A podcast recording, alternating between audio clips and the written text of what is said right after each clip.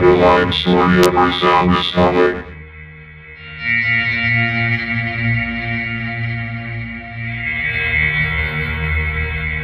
Subsonic.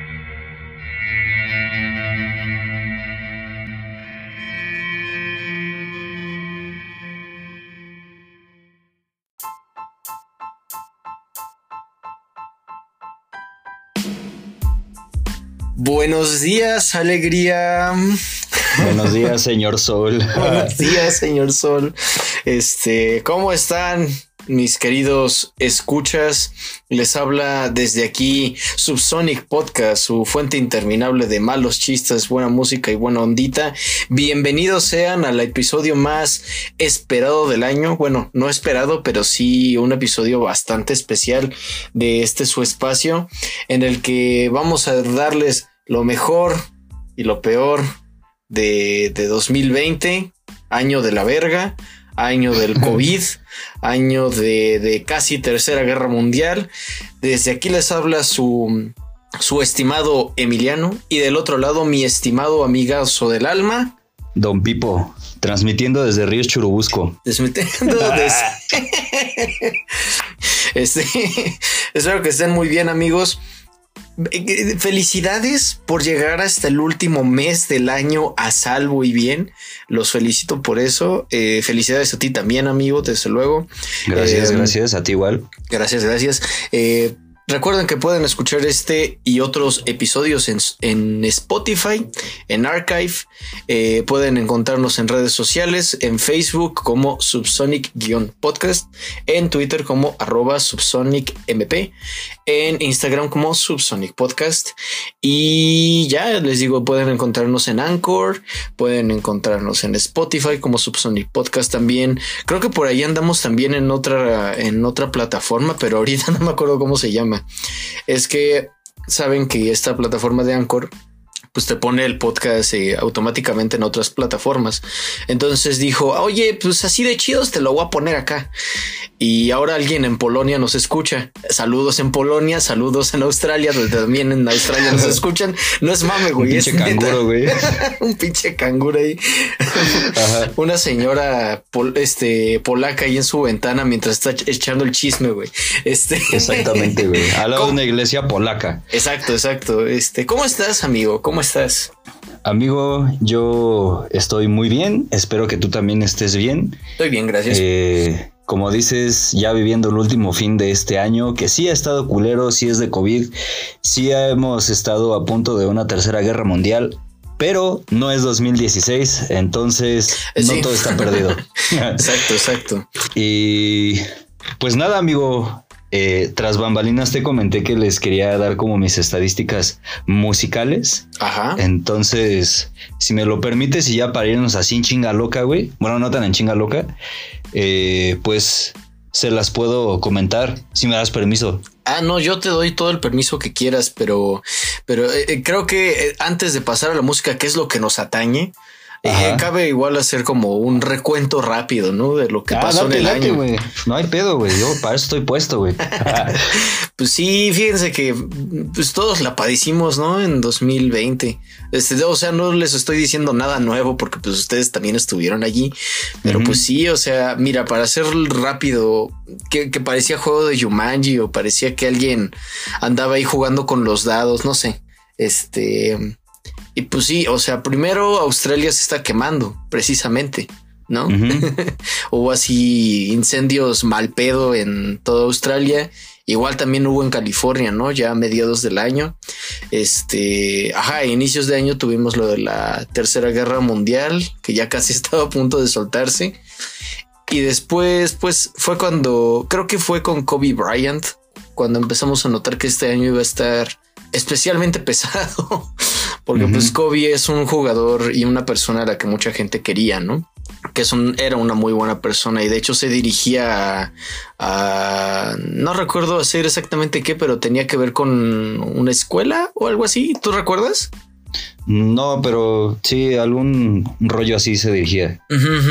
Luego también pasó esto de que a Trump pues lo iban a hacer impeach o sea, el sujeto tuvo que haber renunciado en el acto, pero, pero o sea, fue Roy y pues valió gorro, ¿no?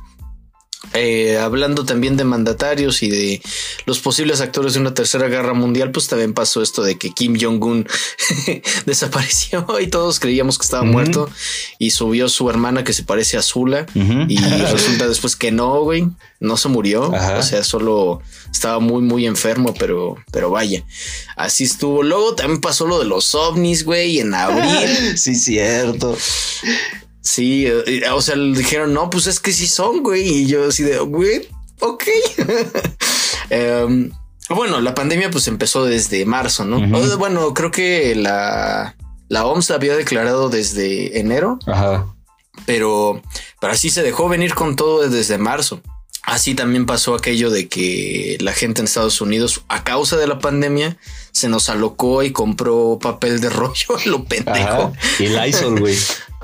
La ISOL, sí, cierto. No, y luego también aquí creo que se acabaron el gel antibacterial o un pedo así. sí, sí, cierto. Sí, no manches. Ah, luego también pasó lo de las abejas asesinas. Ah, ¿Qué más pasó? Bueno, sí, ya después como que se calmó la pandemia, entre comillas. Y ya como que nos dejaron salir a todos lados, pero pues después la gente es bien necia y entonces otra vez para arriba.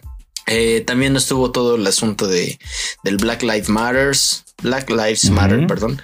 Eh, ¿Y qué más? ¿Qué más? ¿Qué más? Ah, hubo unos temblores ahí en Yellowstone y pues parecía ya la película esa de John Cusack, la de 2012. Y pues nada, así andamos ahorita. Ah, bueno, y obviamente Trump ya no ganó el segundo periodo, lo ganó Joe Biden. Eh, Exactamente. Bienvenidos al mundo libre. Bienvenidos al mundo libre. y, ya, pues ya vimos hace poco el fiasco de los Grammys. Entonces, las cosas pintan interesantes para el año que viene. No sé tú qué opines, amigo mío. Pues sí, sí ha sido un año muy raro, güey.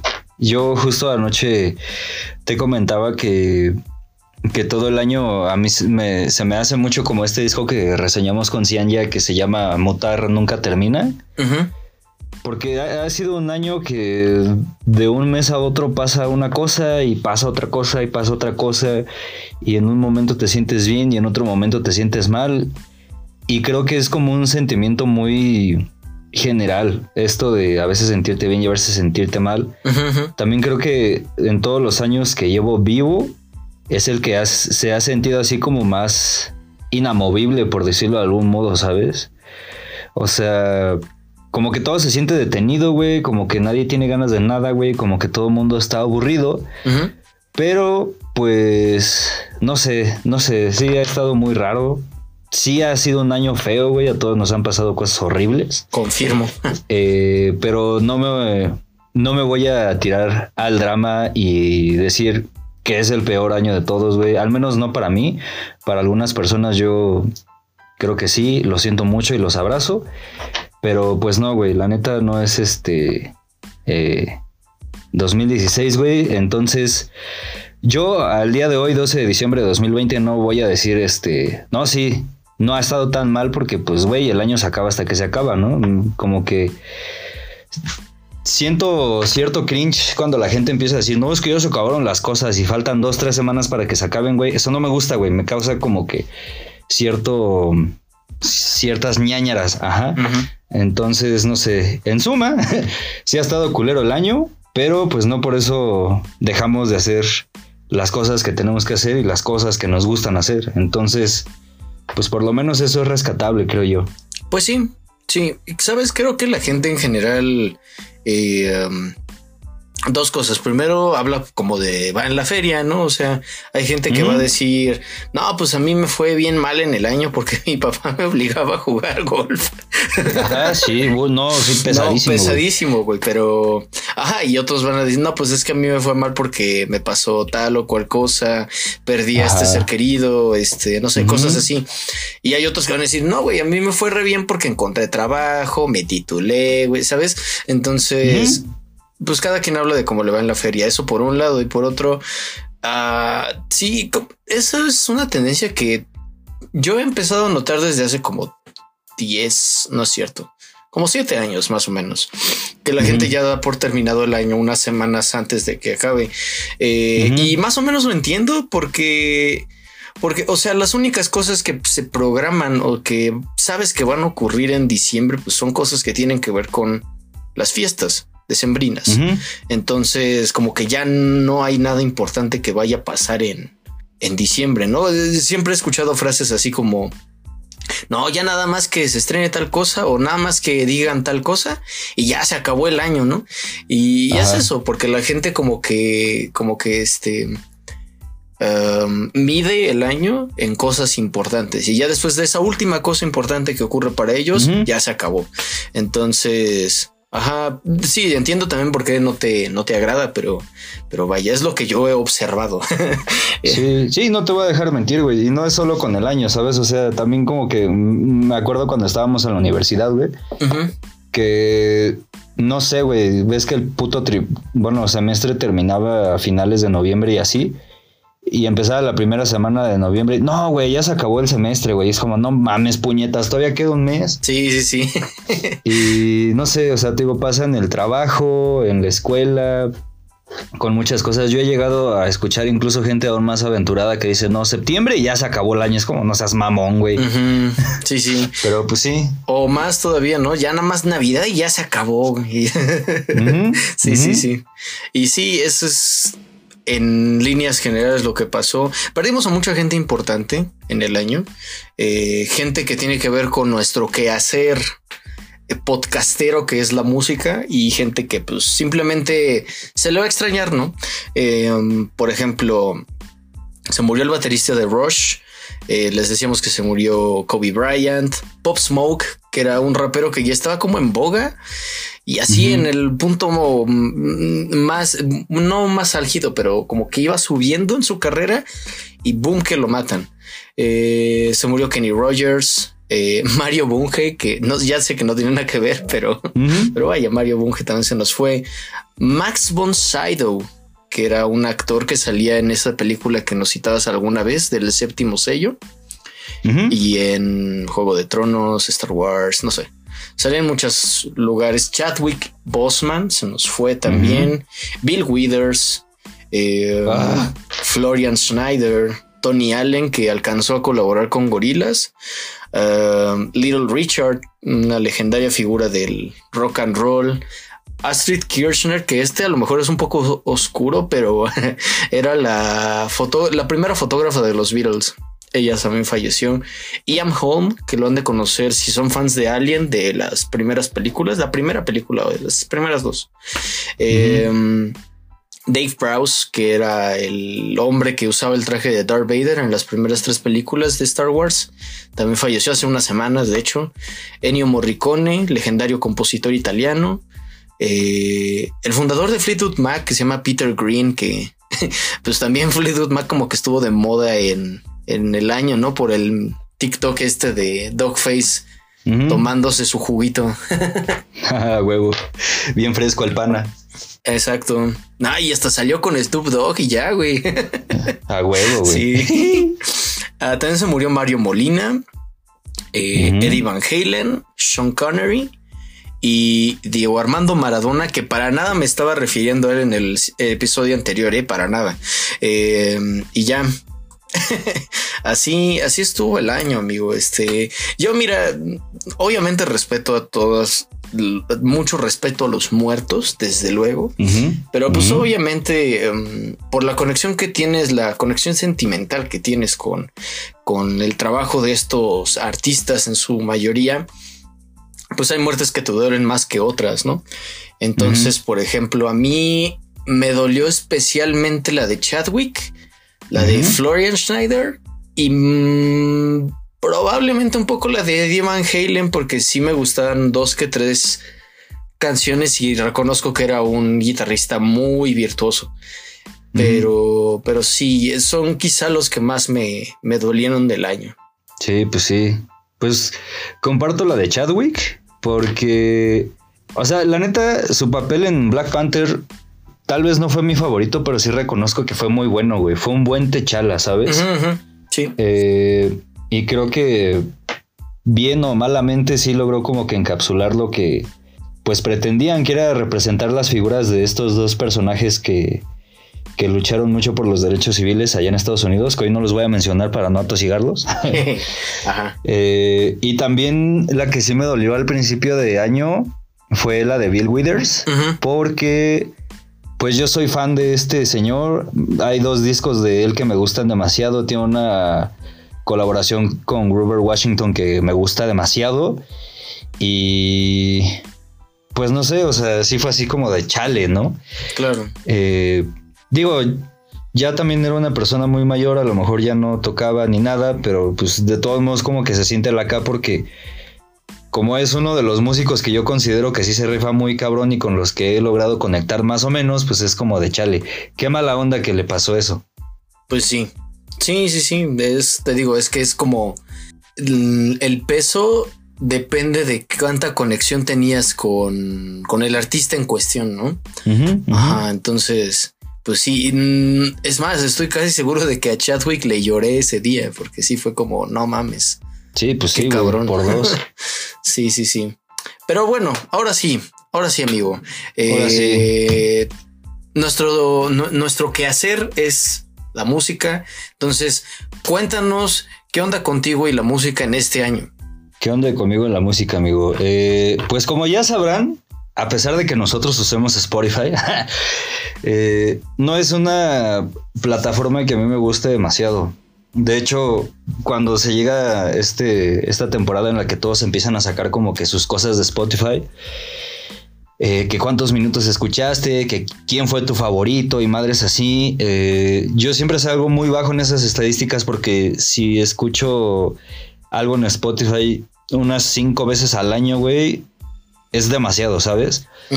No es una plataforma que me guste, güey. Casi todo lo que escuché este año y de lo que vamos a hablar yo lo escuché en YouTube Music. Se me hace sinceramente una eh, plataforma más adecuada para todo este pedo de la música. El problema es que YouTube Music no se le ha ocurrido como que lanzar estas estadísticas. Y entonces, pues yo agarré y lo hice solo. Eh, yo creo que ya se habían dado cuenta, desde hace como dos, tres años tengo la maña de hacer una lista con todos los discos que escuché en el año. No son discos exclusivos de ese año, sino que son discos que yo me voy encontrando que pudieron haber salido en los ochentas, ayer, hoy, lo que sea. Ajá, o sea, sí hay discos del año, pero como que hay una variedad ahí temporal que a mí me gusta. Ajá. Ok. Entonces, ya para empezar a hablarles de este pedo, escuché 71 discos, fueron más que el año pasado, afortunadamente. Eh, en agosto me sentía como muy meco porque hasta ese punto nada más llevaba 20 y era así como de, güey, ¿por qué he estado escuchando tan poca música este año? Entonces ya como que a partir de ese mes me puse las pilas y ya llegué a la cantidad de 71. Eh, en promedio hay 15 rolas por disco.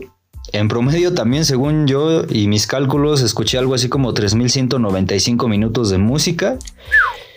Eh, este año, por razones del destino, hay una mayor presencia de música hispana. Eh, ahora sí como que escuché más cosas en español. también por fin ya pude cumplir como que mi objetivo que tenía desde hace mucho tiempo de escuchar reggae. Ya hay uno que otro disco de reggae en esta lista. No son muchos, pero pues la neta es que me siento eh, feliz porque por fin pude hacerlo. Y pues como cada año desde 2015 el HH sigue representando porque casi todo lo que escuché está influenciado por el hip hop o fue hip hop o alguna madre así. Ajá. Ok.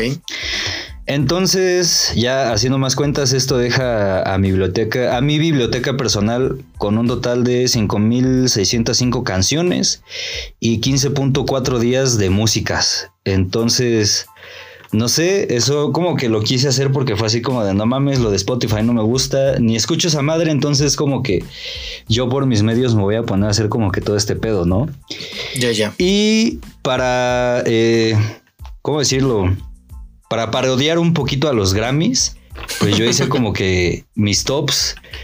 Eh, hice algunas categorías aquí pedorras de si yo hiciera unos premios a estos güeyes, les daría, eh, ¿cómo decirlo? Como que este premio de aquí. Entonces, la primera categoría pedorra se llama mención honorífica de rola chingona. y el ganador es Infeliz by Arcángel con Bad Bunny. Eh, esa la escuché en enero, la neta está como que muy chida. Tiene mucho poder. Todo ese disco del que sale esa rola está muy bueno. Yo les recomiendo que vayan a escucharlo. Me atrevo a decir que es uno de los mejores discos de reggaetón de este año. Nada comparado con las chingaderas que ya les mencioné a lo largo de todo este pedo. Eh, mi productor del año es el Tiny, como debe ser, como se veía desde marzo de este año. Porque, pues, güey, o sea, no mames, este güey tiene como que un modo muy bonito de producir las cosas. Me gusta el mood que le imprime a todas sus canciones. Entonces, no sé, de este año, este güey es mi productor favorito. Neta, si un día hacen alguna serie de mi vida o alguna mamada así, creo, quiero, quiero que este güey haga el, el, el, OST. Ajá. Y el artista del año, nada más porque llegó y en septiembre salvó mi 2020 musicalmente hablando, pues es Joji. Ajá. Eh, la neta, este güey como que se rifó mucho con, con el néctar. Y ya pasando a, los top tops, está el top 10 Rolas 2020 con Pilón. Antes de esto quiero mencionarles la peor canción del año y es Zafaera de Bad Bunny. No mames, pinche canción culera, güey. si Chumel Torres fuera una canción, sería esa puta canción, güey, te lo aseguro. Eh, pues nada, en el número 11 está Qué maldición de la banda MS con Snoop Dogg, güey. Porque, güey, o neta, neta es un rolón, güey. A mí el regional mexicano no me gusta, pero se ve que aquí los de la banda MS se adaptaron a Snoop Dogg y a sus productores, y los productores de Snoop Dogg y Snoop Dogg se adaptaron a, a la banda MS y la neta les quedó algo muy chingón, siento yo, güey. Tiene un ritmo muy bonito, tiene un mood muy chido, güey. Entonces por eso está en el 11.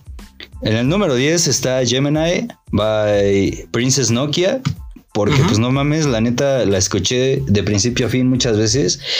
Y si quieren saber lo que es ser Géminis, escuchen esa rola. Ajá. Luego está Madrid Vacío de Najwa, el número 9. Porque, pues no mames, pinche rolón, güey. Luego está Level of Concern de los 21 Pilots. Porque, pues no mames, o sea, si hubiera una rola como para describir todo el pedo de la pandemia sería esa, güey. Y porque es de los 21 Pilots, ¿sabes? Era obligada a ponerla ahí. Claro, claro. Ah, luego está Take It Back de Denzel Curry. Que no mames, tiene mucho ponche esa rola, está muy cabrona. Yo creo que podría ser mi hit de hip hop de este año. Ah, luego está Adicto de Osuna con Anuel, porque también la produjo el Tiny, porque la rola está chida, porque Osuna se rifa a pesar de Anuel. Eh, luego en el número 5 está Modus de Yoji. Luego en el número 4 está Wait a Minute de Willow. Que no mames, esa morra se rifó muy cabrón en esa rola, muy cabrón en ese disco. Y nada, también está como que muy, muy touching esa rola. Luego está Telepatía de Kali Ochis en el número 3. Luego está Get Free de Major Laser que también es un rolón que tiene mucho que ver con lo que los comentábamos eh, acerca del posicionamiento político de la gente de Jamaica. Y la primera es M. Bosque de Porter, esa ya se la reseñé. No me acuerdo en qué edición está esa reseña, pero la neta la rola está muy muy chida. Eh, por ahí escuché que hay mucha gente que piensa que es una rola de amor y no, no es una rola de amor, es otro pedo que está como muy cabrón también. Entonces ahí si, si la quieren ir a escuchar, pues estaría chido, ¿no? Ah, luego, pasando a los discos, el peor disco, como ya todos lo saben, es el Yo hago lo que se me da la gana de Bad Bunny. Porque neta, pinche disco horrible, güey. No, güey, neta, es la cosa más fea que he escuchado este año, güey. Y ten en cuenta que escuché un disco completo de los Cumbia Kings, güey. Y que también lo hice mierda. Ajá. Es verdad. y pues nada, en el número 11 de mi top de discos está Orinoco, de una banda que se llama Cimarrón. Es estos güeyes que les conecté, que les comenté que suenan un poco así como Opeth eh, mexicano. La neta está muy chido, es una propuesta muy interesante. Espero que saquen más cosas, a ver qué pedo. Luego está el Ringo's Desert de Shu. Ese, pues es música electrónica, pero Shu tiene como una maña de hacer las cosas a modo que sientes que estás escuchando a Daft Punk con Skrillex y con The Weeknd. Es como muy raro describir eso, pero está muy chido según yo. Luego está La Trenza de Mon Laferte o Mon Laferte. Yo la verdad no sé cómo se pronuncia su nombre, pero ahí está su disco, está muy chingón también. Recuerdo que les hice una reseña. Luego está el More Life de Drake, que no mames, yo nunca pensé que un disco de Drake me iba a gustar tanto, pero este sí lo hizo. Casi todas las rolas están buenas. Está el After Hours de The Weeknd. Luego está Miopía de Agnes Obel, que si ustedes son fans de Dark y les gustó la tercera temporada, pues vayan a escucharlo porque hay rolas de este disco en esa temporada y aparte tiene un mood también muy tranquilo y muy oscuro de si se quieren encerrar un viernes en la noche en su cuarto con la luz apagada, es el disco que tienen que escuchar. Ajá. Eh, luego está El Viene de Largo de Najwa, está el Post Traumatic de Mike Shinoda, que es un disco que me resistí a escuchar demasiado pero está bueno, está como muy que te dan la madre, pero está muy bien hecho porque siento que es Mike siendo Mike, ¿sabes? Entonces, no sé, está muy, muy mamón ese pedo. Luego está Sin Miedo, entre paréntesis, del amor y otros demonios de Kali Uchis. En el número 2 está Moctezuma de Porter, que igual ya les hice una reseña, que es un disco conceptual acerca de la conquista y todo este pedo que pasó en México por ahí de los años del caldo. Entonces, no sé si a ustedes les gusta mucho el pedo prehispánico y así todo este rollo, yo creo que el disco les va a gustar porque sí está muy bien hecho en ese sentido. Y pues el número uno, como tenía que ser, es el Néctar de Yoyi. Son 18 canciones que me mamaron. Ahorita les cuento más al respecto. Pero pues nada, esos son mis tops de mí. Cool, cool pues sí, está, es muy, muy tú, güey. O sea, sí, son como todas las, las cosas que nos has contado que te gustan, las cosas que nos estuviste diciendo que, oigan, escuché esto está bien chido. Eh, tiene totalmente tu esencia. Está muy padre la lista que hiciste y está muy padre también el análisis que hiciste de cuántos minutos escuchaste y todo eso. A mí me hubiera gustado hacerlo, pero no, no tuve tiempo. este, Mm, a ver, yo eh, eh, podría hacerlo así como rápido, así en impromptu. El, que tú, las categorías que tú pusiste. Por ejemplo, este canción chingona, mención honorífica de canción chingona. Um, a ver, yo creo que tendría que ser eh, Therefore I Am de Billie Eilish, porque esa no está en ningún disco, entonces creo que sería válido meterla como sencillo. Es una canción muy chingona. Este productor del año para mí es Kenny Beats. Eh, que produjo no solo eh, aquel trabajo con Denzel Curry, sino que también le produjo un disco, es un nuevo disco a Idols, que es una banda de punk. Este, vayan a escucharla si les late el punk así asqueroso, eh, bueno, no tan asqueroso y no tan do it yourself, pero sí así con voces espantosas y, música muy fuerte. Escuchen Idols, son muy buenos. Ese sería mi productor del año, Kenny Beats. artista del año, yo creo que sin duda es Damon Albarn, porque ese cabrón es un puto genio. este y mi top de canciones, fíjate, yo cuando empezaron a salir las estadísticas de Spotify, pues pensé exactamente lo mismo que tú. Dije, esto no me da, güey, no me da. este, entonces hice la mía. Eh, y mi top 10 pues, se compone de casi puras de Bring Me the Horizon, Momentary Bliss de Gorillaz, Frail State of Mind de 1975 y Me and You Together Song de 1975 también. Sin embargo, esas no son las que escuché más. Las que escuché más fueron de My Chemical Romance, One Pilots, Bring Me the Horizon, Fleet Foxes y Kendrick Lamar. Eh, de hecho, esos son parte de mis top 10 de artistas, eh, acompañados también de John Lennon, Linkin Park, Nine Inch Nails y Radiohead. Eh, yo soy Radiohead, aunque a la reina no le guste Radiohead.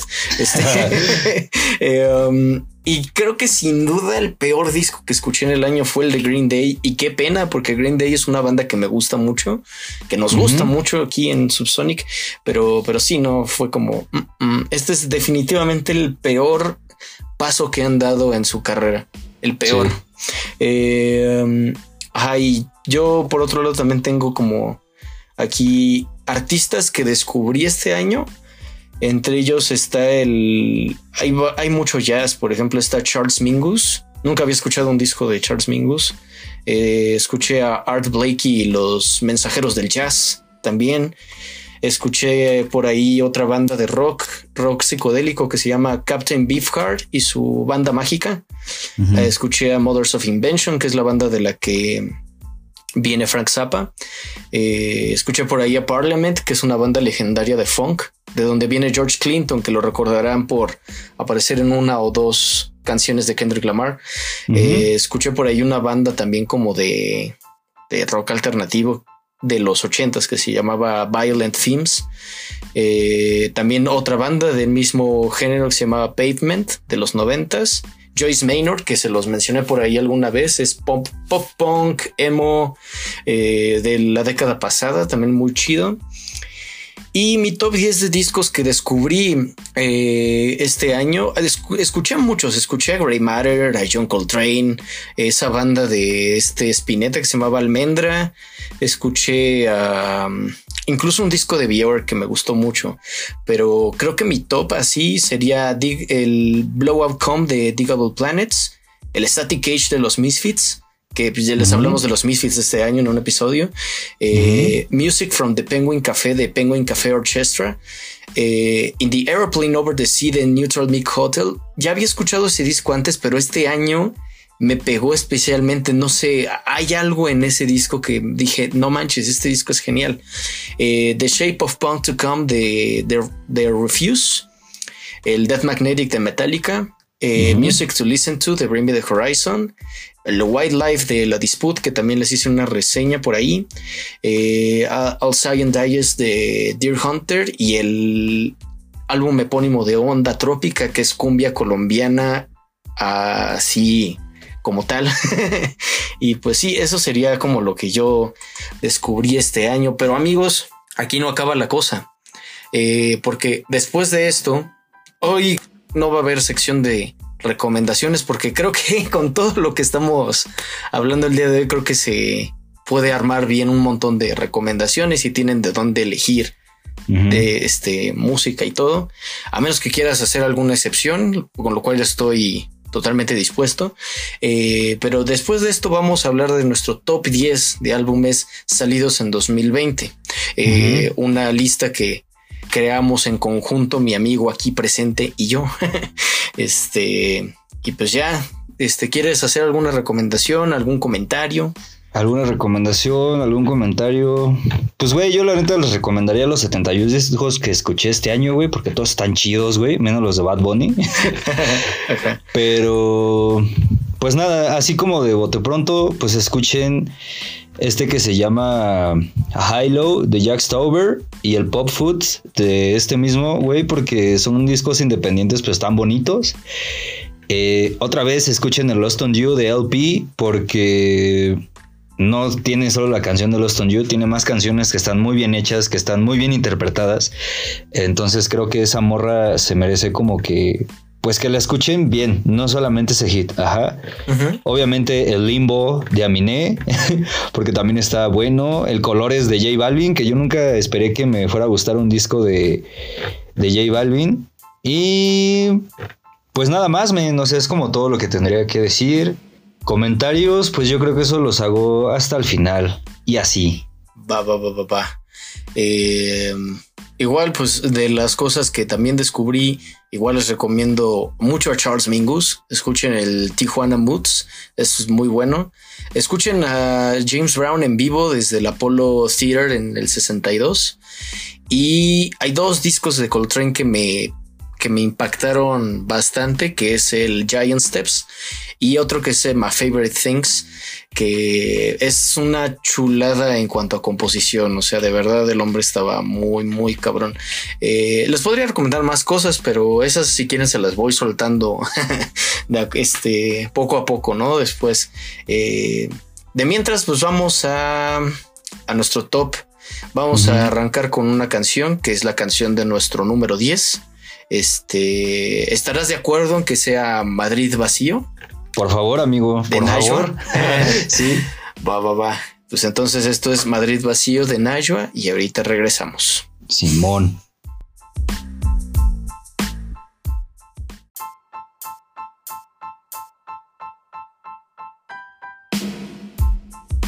Y eso fue Najwa con Madrid vacío. Eh, y pues sí, con este arrancamos nuestro top 10 de álbumes de 2020.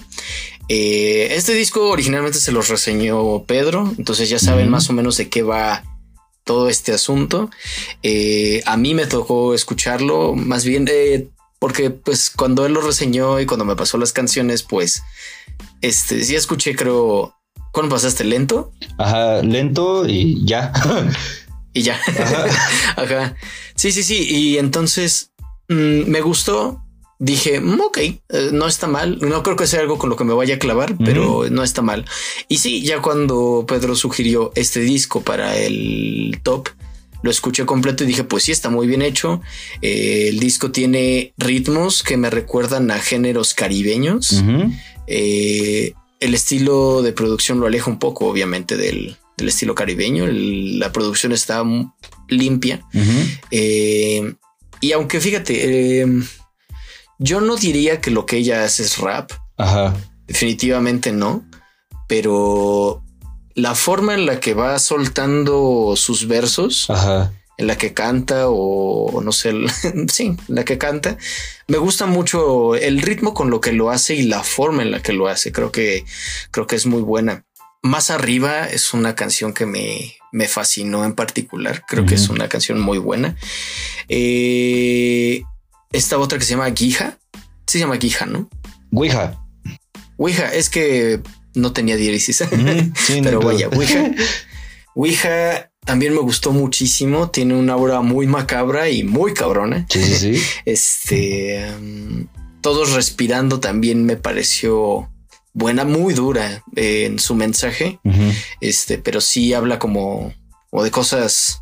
Habla las cosas de tal manera que te impactan más, ¿no? Eh, um, Madrid vacío, pues también me gustó mucho, eh, sabiendo que era una de tus canciones del año y, que, me, que, me, había gustado, dije, creo que esa es la canción con la que debemos de arrancar. Este, es que ese verso de Madrid contigo es el lugar equivocado, es como dude, dude.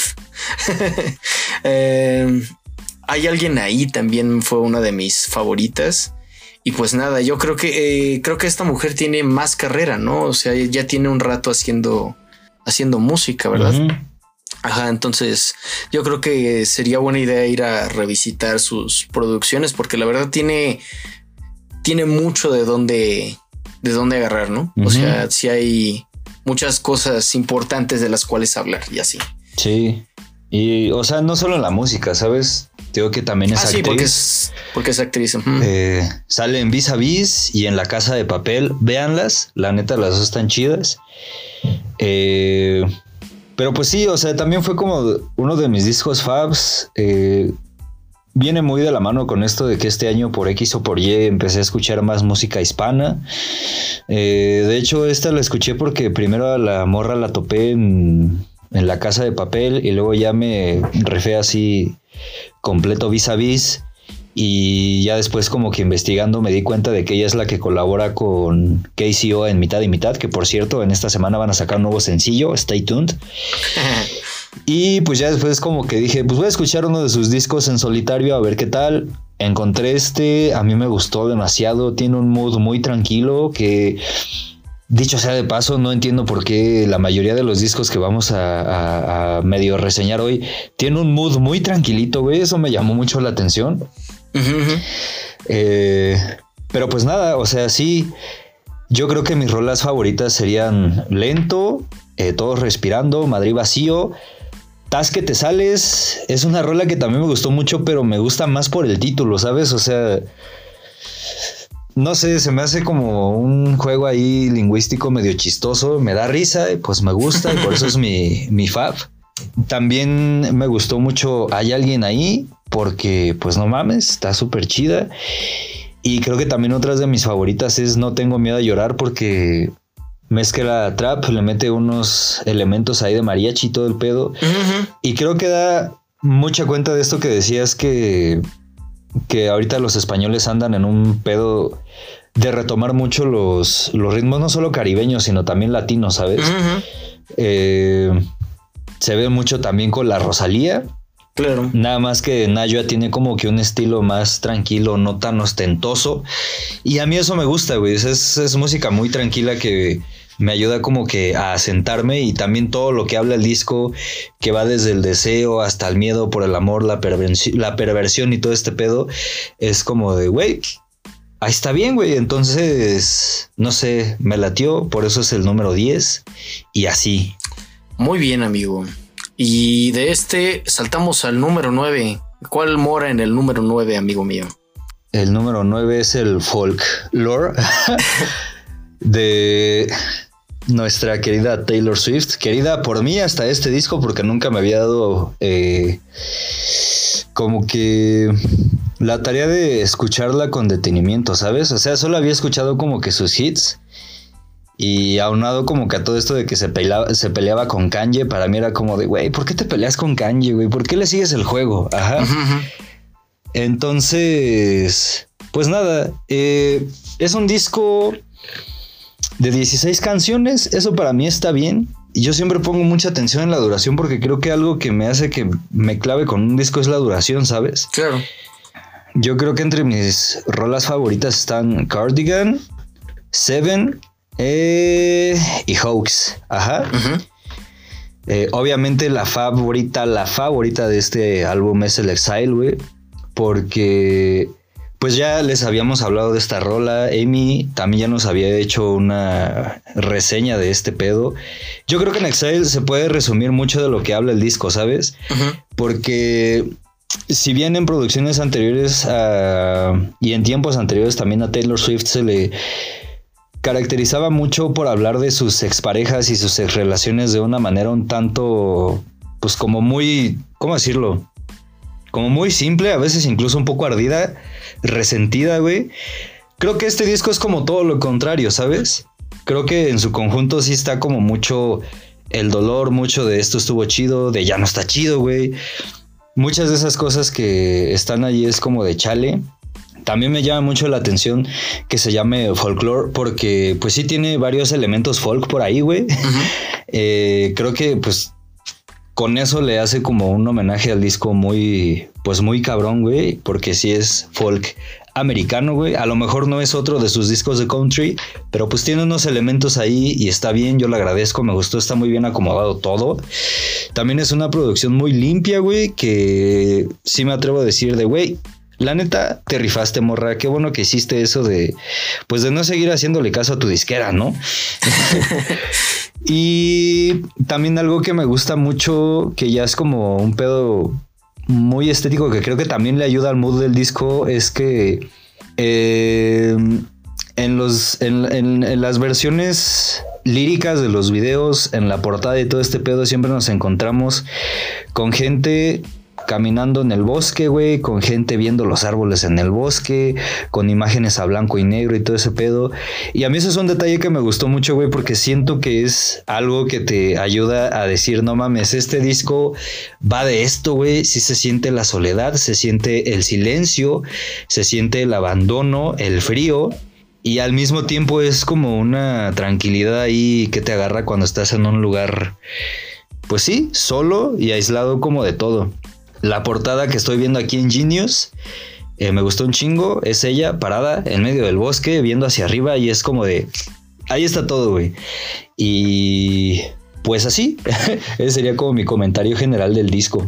A huevo. Sí, fíjate que a mí el disco eh, lo estaba escuchando otra vez en la mañana y no manches, o sea, te juro que me, me senté ahí en la sala y me quedé en blanco escuchando porque no manches, me transmite una paz increíble el disco, eh, por lo, justo por la instrumentación, la producción, etcétera. Y, y sí, este, sabes, creo que Taylor brilla especialmente aquí porque, porque justo se aleja del tipo de letras por las cuales es conocida y entonces habla no solo de sí misma, sino habla de otras personas.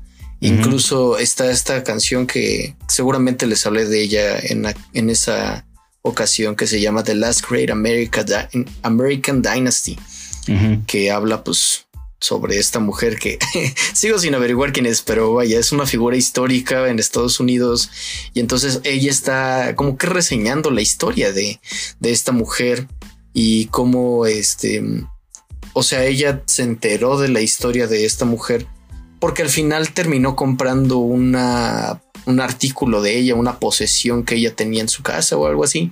Y entonces se obsesionó con la historia y por eso cuenta todo eso. Y, y sí, yo también estoy de acuerdo que Seven es de las favoritas y Cardigan también. Eh, pero sí, sí, la verdad es que Taylor se, se rifó muchísimo. Es muy conceptual lo que decías que, o sea, la portada transmite ese frío y sus LED, sus videos con líricas también. O sea, como que pensó muy bien todo crear el universo en el cual se desarrollan todas esas historias y el sonido también, desde luego. Y así. y pues bueno, em, después de ese viene en octavo lugar em, un disco que aquí a mi amigo le fascinó. Uh, eh, un, un, disco que, que, hizo su septiembre, sí fue en septiembre, ¿no? sí, sí, sí, sí. Sí, este hizo tu septiembre, definitivamente. El 25 de septiembre. Eh, Exactamente. George Miller, alias Joji, sacó Nectar, su segundo álbum de estudio. Eh, um, pues nada, incluye rolas como Sanctuary, Ron, que yo Ron desde que la escuché a inicios del año dije, no mames, este güey qué está haciendo, ¿no? Este, porque sí, sí está muy, muy cabrona esa rola sobre todo. Eh, um, y pues, a ver, a ver, vamos, vamos por partes, ¿no? Como diría el destripador. Eh, um, la producción está muy bien cuidada también. Este disco se lo produjeron muchas personas, ¿no? O sea, creo que casi cada este cada canción tiene un productor diferente. Entre ellos, Ludwig, no es cierto, es Richard Goranson. Me pregunto si era algo de Ludwig, pero bueno. Em, por ejemplo, también está aquí Kenny Beats, que les decía hace rato que es mi productor del año. Em, pero sí, está, está cuidada. Unas más que otras, sin duda pero sí, en general la producción es buena. Eh, y fíjense, Ron destacó a inicios del año porque la gente decía, no mames, es que Joji va a rescatar el rock, ¿no? Y yo hasta yo me lo pregunté, dije, pues, ¿será? ¿Acaso será eso? Eh, y ya escuchando el disco, pues no, pero por ejemplo, está otra antes de Ron que se llama TikTok, que sí tiene algunos tintes por ahí de rock. Eh, sobre todo como guitarras acústicas, escucho por ahí un bajo quizá, este, ajá, tiene un sabor rock, pero más o menos como las cosas de rock que ha llegado a ser Post Malone, ¿no? De hecho, en general, el disco tiene un sabor a Posty, más o menos. Sí. Eh, supongo que también por eso es el, atractivo, ¿no? Eh, está esta otra que se llama Daylight con Diplo. Eh, esa me gustó mucho a pesar de Diplo y, me gusta porque muestra otro destello de, ah, instrumental que va a brillar más o menos durante el disco que es el drum and bass. Tiene por ahí una percusión tipo drum and bass y dije, wow, le queda muy bien, o sea, se monta muy bien a ese, a ese ritmo. Luego está Upgrade, que es un mini interludio y yo dije, Ok, ok, este. Eh, recordando que Joji pues tiene. es de familia australiana y japonesa, ¿no? Entonces, Upgrade me hizo pensar. Joji está tomando este instrumentales de, de Japón. ¿eh? Es que eso suena muy japonés para mí. O sea, suena como ese jazz japonés acá chill. No sé, me gustó mucho. Eh, luego viene Give Me Love, que es aquí donde sí ya se desarrolla más ese destello de drum and bass que, veíamos antes.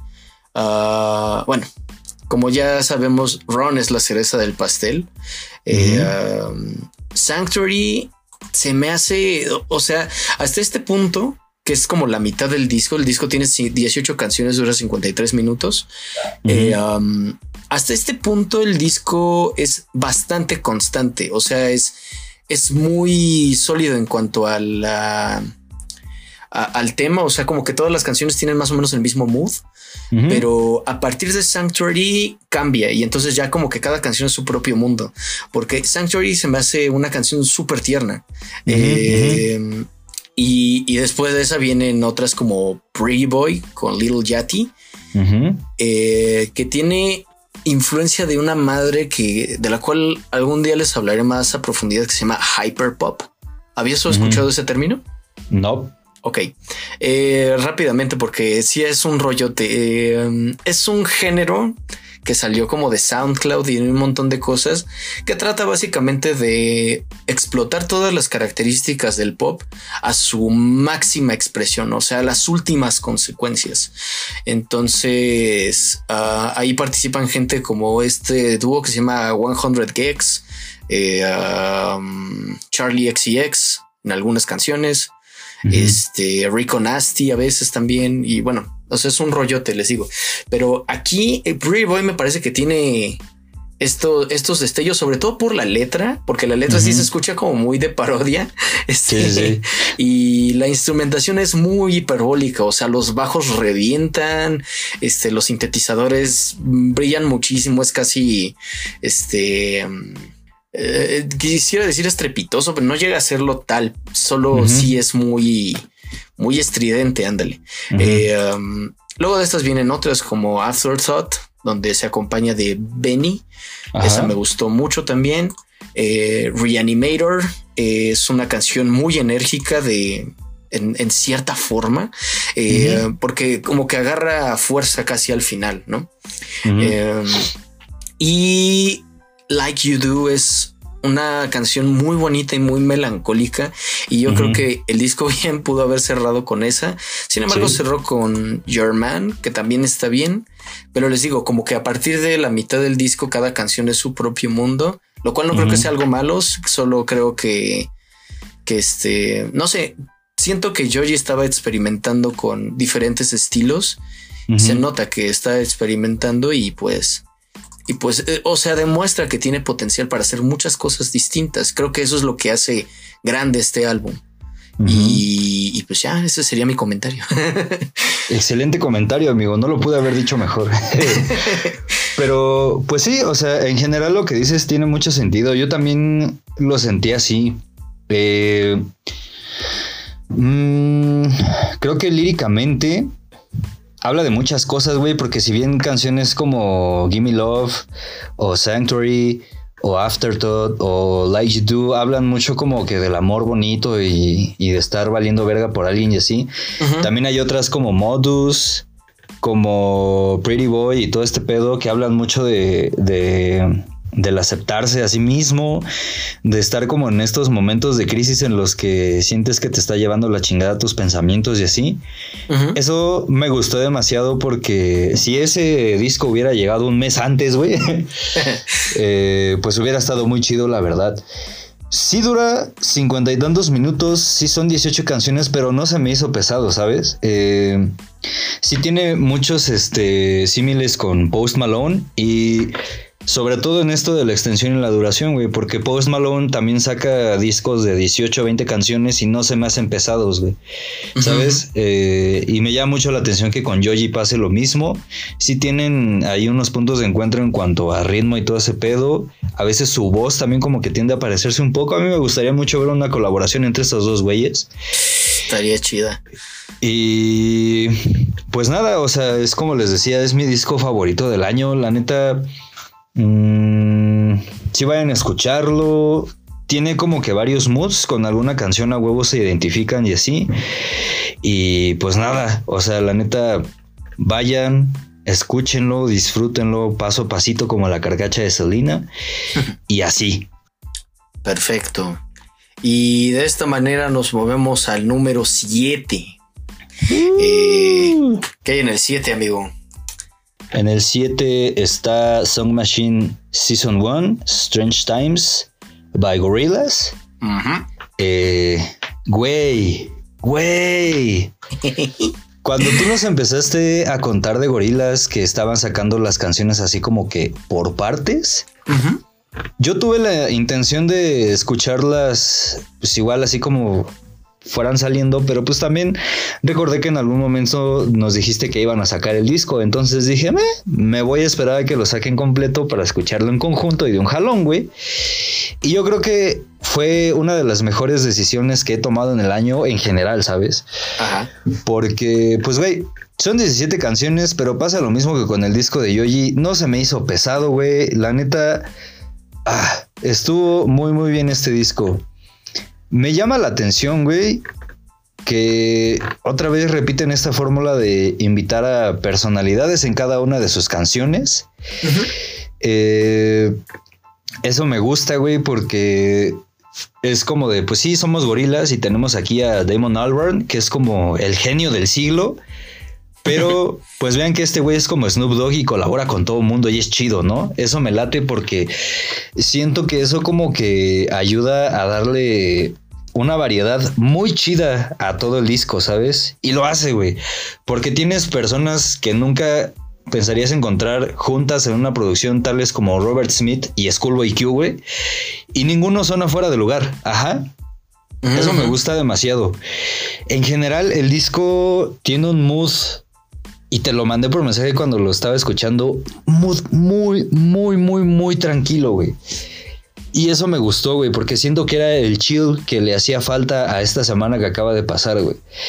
Eh, todas, te puedo decir que absolutamente todas las canciones me gustaron, güey, pero entre las que más me latieron está Strange Times con Robert Smith, The Valley of the Pagans con Beck, eh, obviamente Pac-Man con Schoolboy Q, Chuck Tablet Towers con Saint Vincent, Aries con Georgia y Peter Hook, güey, neta, esa rola fue la que me voló la cabeza del disco, güey. Sí, güey. Es, es que, güey, es como si hubieran conectado tan bien que hubieran logrado juntar a gorilas con New Order, güey, ¿sabes?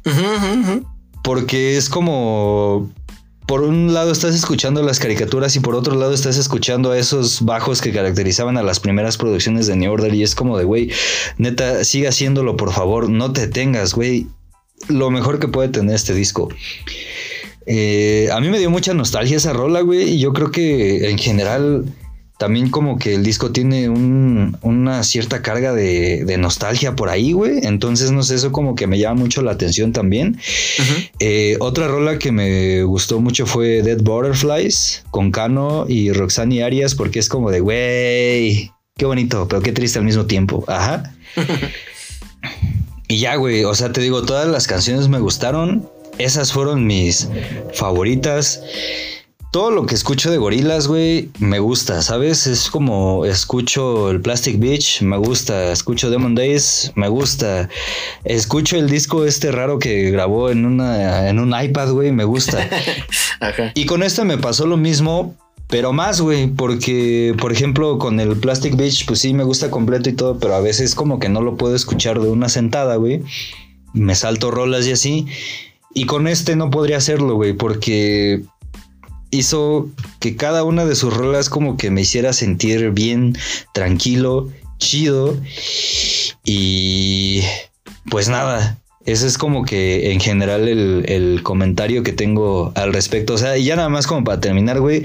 Yo nunca en mi vida había escuchado a Elton John y la rola en la que sale este güey me gustó, estuvo chida. El video también está muy mamón, güey.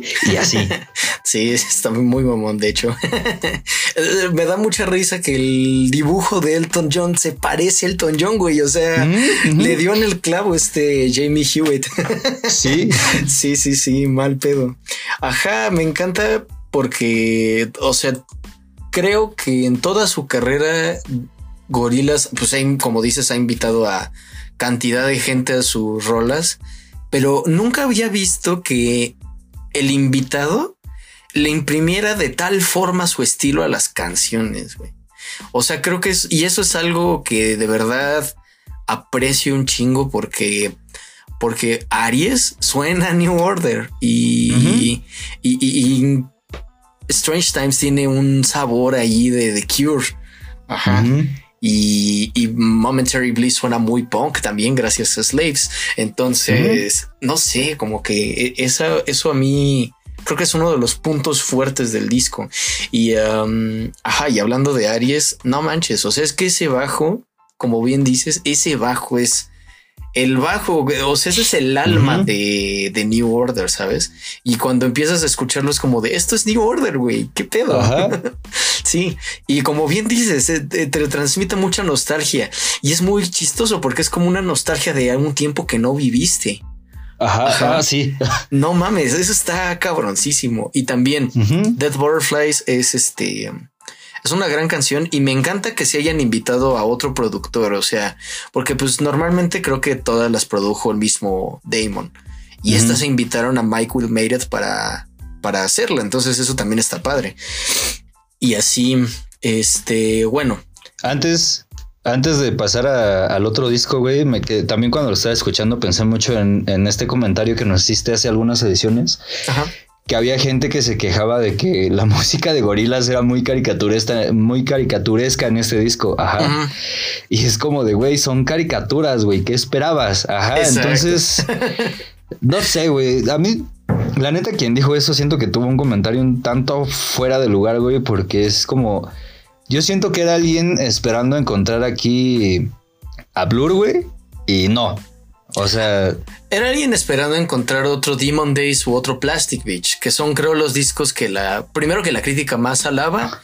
Y los que tienen como música más seria, entre comillas. Y digo entre comillas porque también en Demon Days hay muchas cosas muy caricaturescas. Entonces es como de dude, no mames. Sí, güey. Yo soy de la opinión que, que, igual que no mame. Y la neta, el disco está bien chingón, güey. Pues sí, la neta.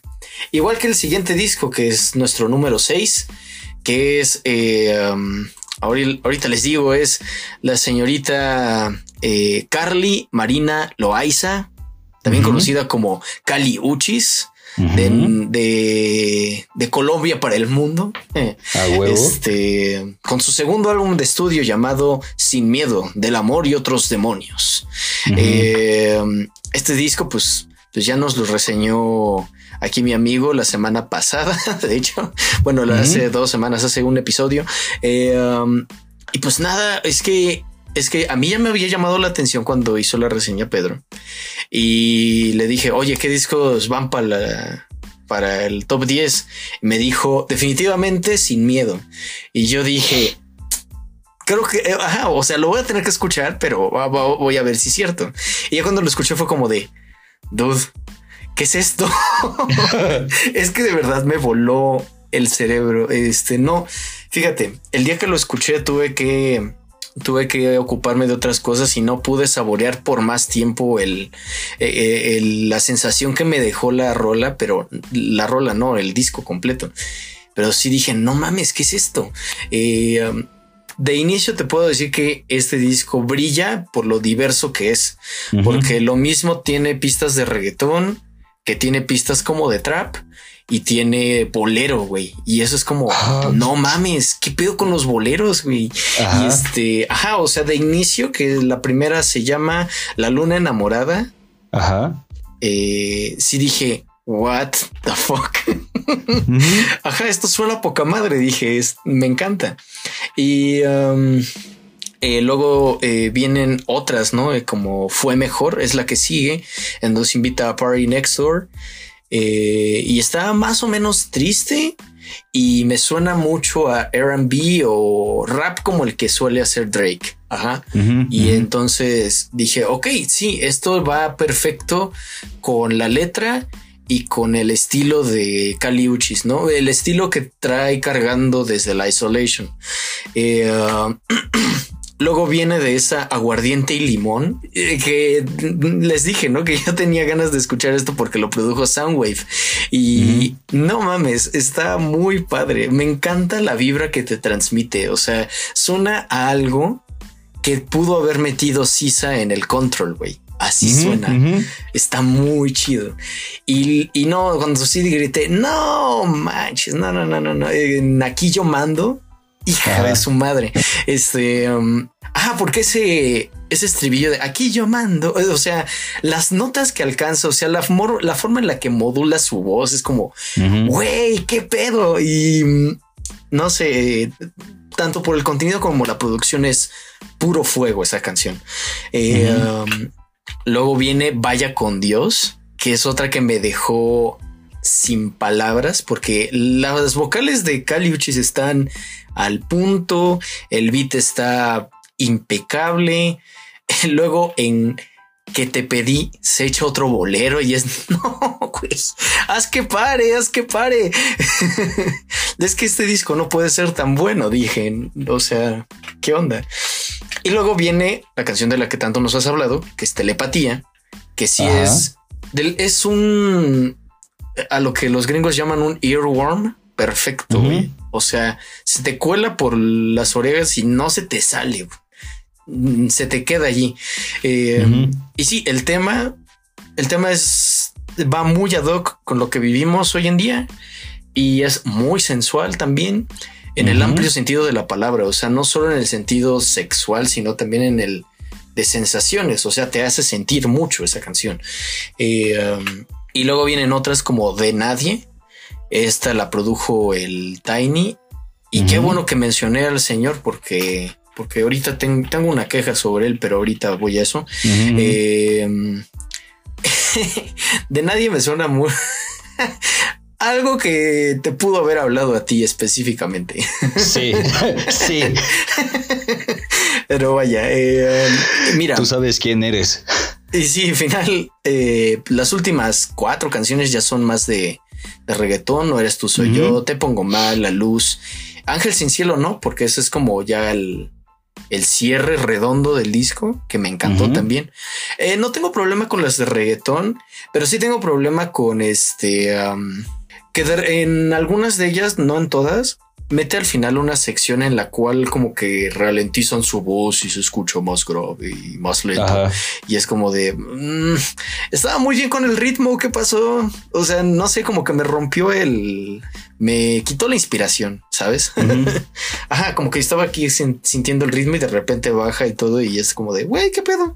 Pero, pero ajá, fuera de eso, el disco es bastante sólido, o sea, se deja escuchar de inicio a fin. La caja que tengo con Tiny es que ya me di cuenta que intentó que las canciones de reggaetón de, de Cali sonaran a, a otras canciones de reggaetón que él, que él ha producido, lo cual tiene pero todo el sentido del mundo. Pero sí de repente a Cali la escuché un poco como este entonando de la misma manera en la que le hace Bad Bunny y dije, ¿por qué será esto? Y después caí en cuenta de que era del Tiny y dije, ah, es por eso.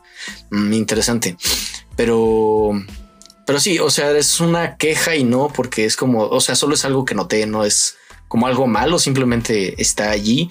Pero sí, definitivamente el disco me gusta, le hace honor a su nombre porque porque primero sí es sin miedo, porque tengo entendido de que ella tenía inseguridades sobre sus canciones en español. Entonces, lanza un disco que se llama Sin Miedo porque es como, ¿sabes? Eh, ya no tengo miedo de mostrar esto, mostrar estas canciones, esto que yo creé, eh, pero también va sin miedo porque es como sin miedo al amor, ¿no? Y muchas de sus canciones hablan de amor, si no es que todas. Este y otros demonios, pues como las adicciones, eh, pero no adicciones como a estupefacientes y así, sino como a a un montón de cosas eh, a las cuales te puedes volver adicto, ¿no? No necesariamente materiales, a eso me refiero. Eh, y ya, me encantó el disco, me encantó. ah, huevo. Pues sí, también fue como de mis favoritos. Yo... La verdad yo no le voy a poner ninguna queja, güey. Yo lo voy a aceptar así como viene, con todo, güey, porque esta mujer es muy talentosa. Me mama su voz, güey. Te digo que a veces siento que es como si Scarlett Johansson decidiera cantar, güey. Sería un poco este pedo porque tiene un tono de voz muy parecido. Ajá. Ah, voy a diferir porque Scarlett sí canta y tiene la voz diferente. Yo no la he escuchado, güey, cantando. Pero el caso es que sí me gustó de principio a fin, güey. Sí está muy bien hecho. Telepatía sí es como la rola del disco. Totalmente de acuerdo. Eh, también otra rola que a mí me gustó mucho fue La Luz con Jay Cortés. Porque, güey, o sea, si telepatía es muy sensual, creo que La Luz es como muy ñero, ¿sabes? Sí, sí, sí. Eh, creo que es como cantar el tiro directamente y a lo que vas. Entonces, no sé, a mí me gustó, güey. Estuvo muy chido el disco, me gusta demasiado la portada. Eh, sí siento que es un poco diferente respecto de la Isolation, pero está bien, lo pago, no hay pedo, lo podría escuchar cientos de veces y no me aburriría de él, güey, la neta. Muy bien, pues sí. Sí, la verdad es que es un gran disco. Eh, ojalá que siga así de bien en sus siguientes producciones. Que no tenga miedo a usar su voz latina. Y este, ¿y qué te parece si vamos a escuchar algo de este disco, amigo? Simón. Va, va, va. Este, hay, hay que poner, hay que poner uno de los boleros. Hay que poner, este, ¿qué te pedí? ¿Te va, güey, jalo. Simón, Simón. Va, va, va. Pues, espera, no, mejor esa no, porque esa está muy corta. Este, mejor, mejor telepatía. Va. Va, güey. Sí, mejor. Es que las de boleros, aunque me gustan, son muy cortas. Entonces creo que telepatía está bien. Sí, güey, va, va, va. O aquí yo mando. Bueno, ya. ya todo, güey. Ya todo el disco, güey. Ya chinga su madre. Este va, telepatía entonces. Eh, y ahorita regresamos. Simón.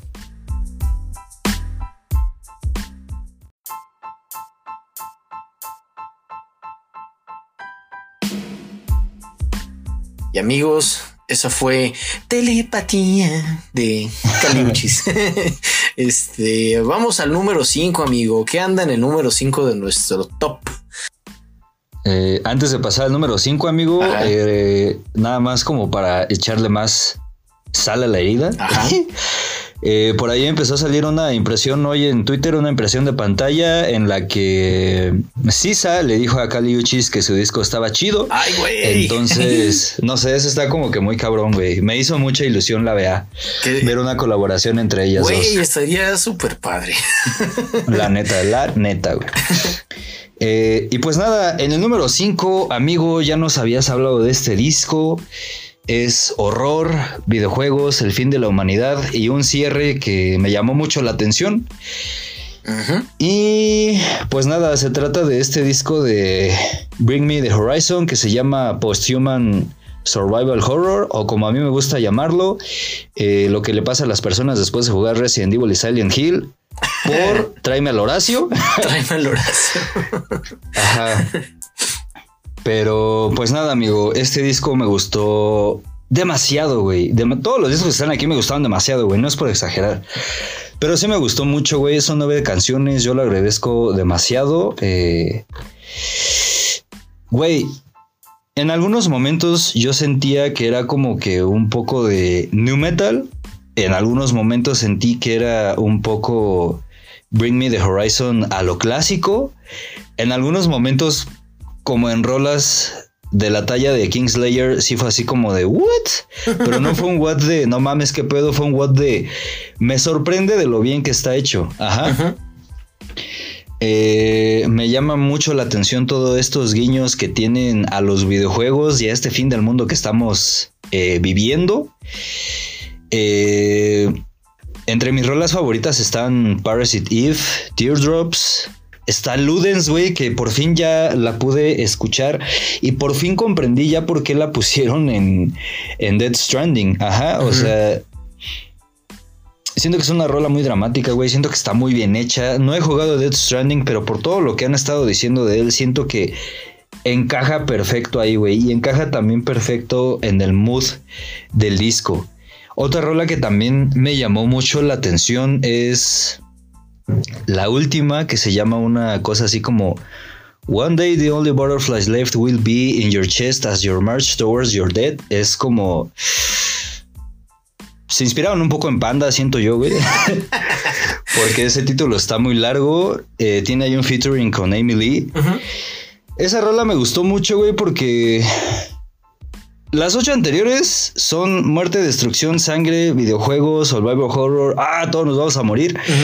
Y esta rola sí es como de también nos vamos a morir. Pero también es como de, güey, ¿qué vas a sentir cuando ya no estés entre mis brazos, sabes? ¿Qué vas a sentir cuando mis brazos ya no te estén envolviendo en medio de todo esto? Ajá. Entonces, no sé, güey, me llama la atención. No voy a decir que está fuera de lugar porque no lo está, güey. Siento que es como uno de los tantos matices de los sentires que tiene este disco.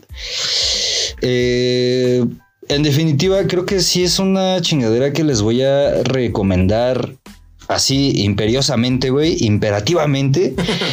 Porque neta, sí está muy bueno, güey. A mí me gustó mucho la reseña que nos hiciste la vez pasada porque, pues, otra vez, igual no lo pude haber dicho mejor, güey.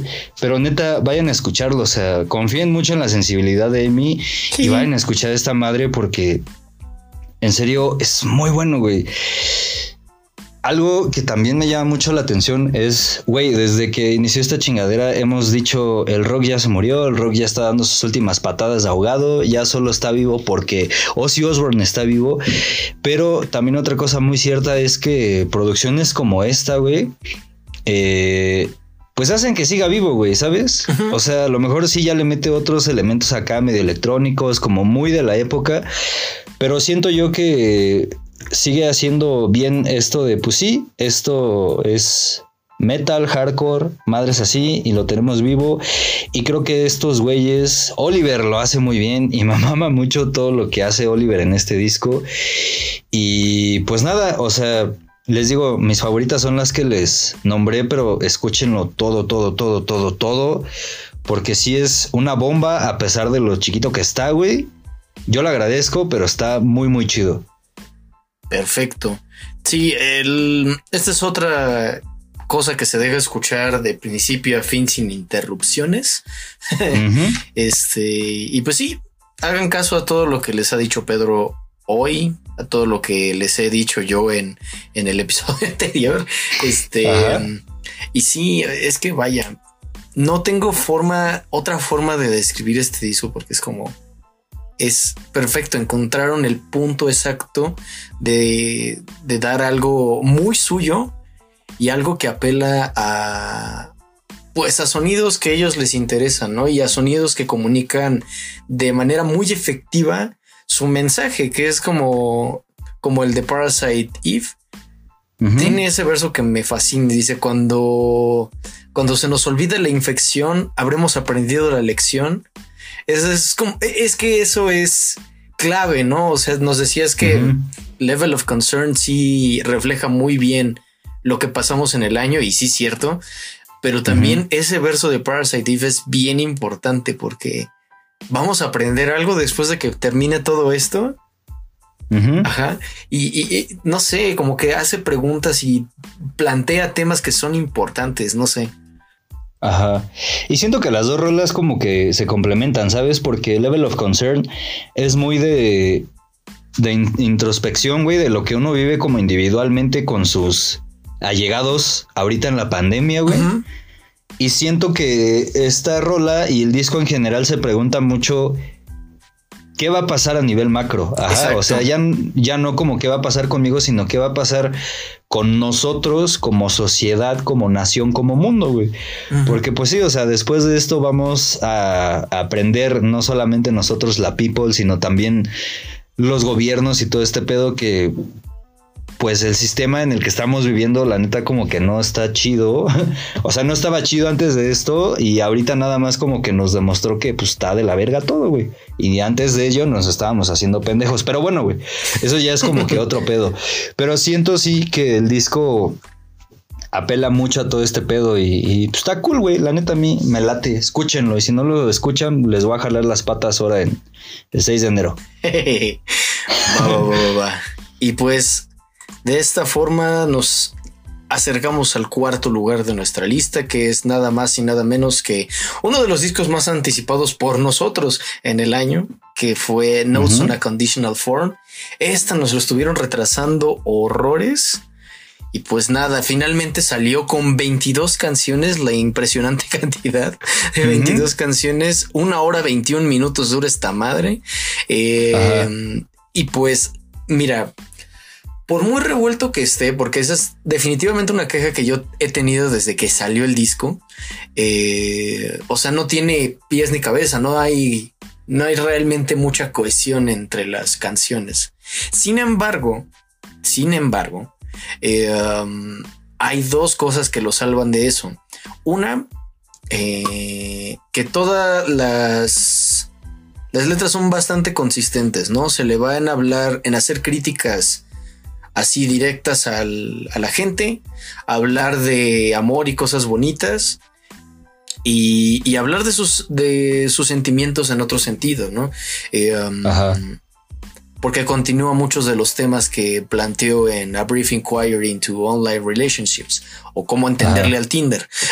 Pero, eh, um, o sea, es el, el disco se le va en eso, en hablar de sentimientos, en hablar de, en hacer introspecciones, en hacer crítica hacia, hacia afuera y en, en, en establecer eh, una estética, ¿sabes? Porque, porque Matt Healy es, creo, la persona actualmente en el mundo de la música con más conciencia de lo que está haciendo que cualquier otro. Alguien alguna vez eh, me dijo que le gustaba que Taylor Swift era muy consciente de su autorreferencialidad. Y sí es cierto, Ajá. es una mujer muy consciente de ello. Y Matt Healy tiene algo más o menos parecido, porque, o sea, el güey tiene bien definidas las etapas de su, de, de la banda, de, de 1975. Y entonces él, desde que anunció Notes on a Conditional Form, dijo, este es el último disco de la era Music for Cars. Y entonces hay un, la tercera canción del disco se llama El fin, Music for Cars. Y es como de. ¿Por qué el fin está en la tercera canción? Ok, ya. Este, eh, um, pero vaya, eh, te digo, el, el disco se le va en todo eso y la verdad es que es como una... El disco es una declaración, es poner un... un este, no sé, dejar un vestigio de que esta banda existe y de que es tan versátil y de que habla de todas estas cosas. O sea, es un muestrario, aparte de su disco epónimo, que ya ven que yo siempre les digo que de eso van los discos epónimos, de ser un muestrario de cosas que son capaces de hacer una banda, ¿no? Esto es la banda, Ajá. esta es su esencia, pero Notes on a Conditional Form tiene todavía más ese peso, primero por lo grande que es y segundo por todos estos temas. Y, y la verdad es que me gusta el- todo el disco y y casi es, es que no puedo decirles, ah, esta me gustó más, esta me gustó menos, porque todos tienen algo por lo cual brillan, ¿sabes? E incluso tiene ahí como mini, eh, um, ¿cómo se llaman? No sé, como interludios instrumentales que son súper electrónicos. Eh, tienen esta que se llama Shiny Collarbone, que a mí me fascina. Es una pieza excelente. Y Ajá. yo nunca habría pensado que la hizo de 1975. Y lo mismo me pasa con People, por ejemplo. Este, pero sí, no, en, en general creo que es una, una obra bien interesante. Sabes que es como un álbum blanco de, de 1975. Sí. Este, pero sí, a ver, cuéntanos tú qué, qué, qué opinas. Pues yo. Es muy cagado, güey, porque sí tiene 22 canciones, pero me pasó lo mismo que con el de Gorilas y que con el de Yoyi, güey. La neta no lo sentí pesado. En general sí me gustó, güey. Este, a mi parecer, se me hizo un poco más político respecto del anterior, güey. Ah, sí, desde luego. Porque, güey, pues empieza con el discurso de Greta Thunberg, güey. Entonces, es como de, bueno, ya más o menos vemos por dónde va a ir este pedo. Me llama la atención porque se llama Notes on a Conditional Form. No sé si tenga la intención así como de apelar un poco a la lógica o a las matemáticas, no sé, no sé. Eh, digo esto porque en el anterior hay, hay una canción que se llama ¿cómo? Like It If We Made It, una madre así, ¿no? Love it if we made it. Ajá. Love It If We Made It, ajá, esa madre. Y por ahí dice que la modernidad nos ha fallado, un pedo así. Muchas gracias, Kanye. Eh, no sé si tenga que ver con eso. Yo en mis debrayes quiero pensar que sí, güey. Eh, por otro lado, también las rolas que hablan de amorcito y así, pues están chidas, güey. O sea, a mí, por ejemplo, en ese sentido me gustó mucho Me and You Together Song. Eh, Tonight I Wish I Was Your Boy. If You're Too Shy, Let Me Know. Que esa canción estuvo muy cagado, güey, porque la escuché como un mes antes de que saliera, güey. Justamente en estas rolas que publica uno en, en sus historias de, de Instagram. Pero la escuché como de un concierto, güey. Entonces no supe si la tocaron en un concierto antes de que lanzaran el disco. No sé, güey. Ajá. En ese momento me gustó, ya que la escuché aquí en el disco estuvo muy chida. Y creo que mi rola fab del disco es What Should I Say. Porque, no sé, es creo la rola más electrónica de todo el disco. A mí me gusta mucho cuando estos güeyes tocan así, güey. Y también como que me llama la atención que se llama un pedo así como de, güey, pues qué debería decir, ¿no? O sea, si estos güeyes siempre están así como que chingando mi madre, así, pues qué chingados digo. Ajá. Entonces es como, no sé, me gustó el mood. No podría decir que todo el disco se resume en esta rola porque el disco creo que también es como que muy variado. Tiene unas cosas muy acústicas, otras no, como esta, güey. Entonces, pues sí, también me late como que esta conciencia que mencionas de Matt Healy, güey. Y también me llama la atención pensar en qué es lo que vamos a ver en sus siguientes producciones, ¿no? Porque esta madre es como un tutti frutti de todo lo que ha hecho eh, de 1975 hasta ahorita. Sí, sí, sí, sí. People me llama mucho la atención porque cuando me la enseñaste dije, es como un pedo muy parecido a, a My Chemical Romance. sí, cierto. Pero ya después cuando la volví a escuchar y cuando volví a ver el video fue así como de, güey, se llama People. No sé por qué a veces mi cabeza lo, lo, relaciona mucho con Beautiful People de Marilyn Manson. ok. Entonces, no sé, güey, no sé qué vaya a pasar en las siguientes producciones. Yo tengo fe de que va a pasar algo chido, güey, porque Matt Healy sabe cómo hacer bien las cosas, güey. La banda en general sabe cómo hacer bien las cosas. Y pues nada, creo que por estas razones es que está en el número 5, amigo. Pues sí, no por, ajá, no, no por pocas razones. sí, sí, sí. Y, y, de esta manera nos movemos hacia el número 4, digo el número 3, perdón. Ajá. Que es... Que es el Unlocked de Denzel Curry y Kenny Beats. Güey. Güey. ¿Sabes? sí sí a todo lo que dijiste la vez pasada, güey. Sí a todo lo que se está diciendo a su alrededor, güey. Sí al video de 23 minutos que trae las rolas con las animaciones, güey. No mames, yo creo que... Mira, a pesar de las rolas que se filtraban de Kendrick Lamar, güey, y a pesar de lo que sacó con Buster Rhymes, y a pesar de lo que sacaron todos los exponentes del hip hop este año, y teniendo en cuenta que J. Cole también nos dio una rola muy chingona, güey, eh, yo me atrevo a decir que este es el disco de hip hop en 2020. Ajá. Ok. Eh, me gusta mucho cómo está hecho, güey. Me gustan los beats que si bien son algo a lo que ya nos tiene acostumbrados eh, Denzel Curry, creo que en este disco son todavía más potentes, güey. Son todavía más que te sueltan un putazo y te despiertan. Creo que en este disco expresa aún más como esta, eh, no sé si llamarle furia o coraje que lo caracteriza mucho este cabrón. Tiene mucha energía, güey. Creo que es precisamente eso. Yo a veces siento que cuando este güey está en el estudio y está cantando, güey, se está aventando hacia el micrófono y madres así, güey. Se me hace un güey muy enérgico. La neta me mama que haga eso. Eh, todas las rolas me gustaron, güey neta, sí, de principio a fin. Nomás son ocho rolas, yo eso se lo voy a agradecer toda la vida, güey. Eh, mi favorita, obviamente, fue Take It Back, porque creo que es como. Es la rola del disco, güey. En mi opinión, tiene mucho poder, güey. Me gusta como que el flow que se carga, güey, la velocidad que se carga, las cosas ñoñas que mete, güey. es como no sé, güey. Y luego cuando lo conjuntas con este video de 23 minutos es como de, güey. O sea, si el disco está siendo re ñoño, con el video es todavía más ñoño, güey. Hay unas animaciones que me recordaron mucho a este programa que se llamaba Kablam, güey. Ah, no mames. sí.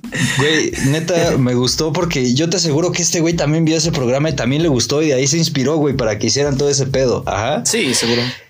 Entonces, no sé, güey, la neta está muy chido, me mama de principio a fin. La portada también es como de. A veces me recuerda a un. a una banda brasileña de thrash metal, güey, que hacía unas portadas así. Ahorita no recuerdo el nombre, la neta, perdón.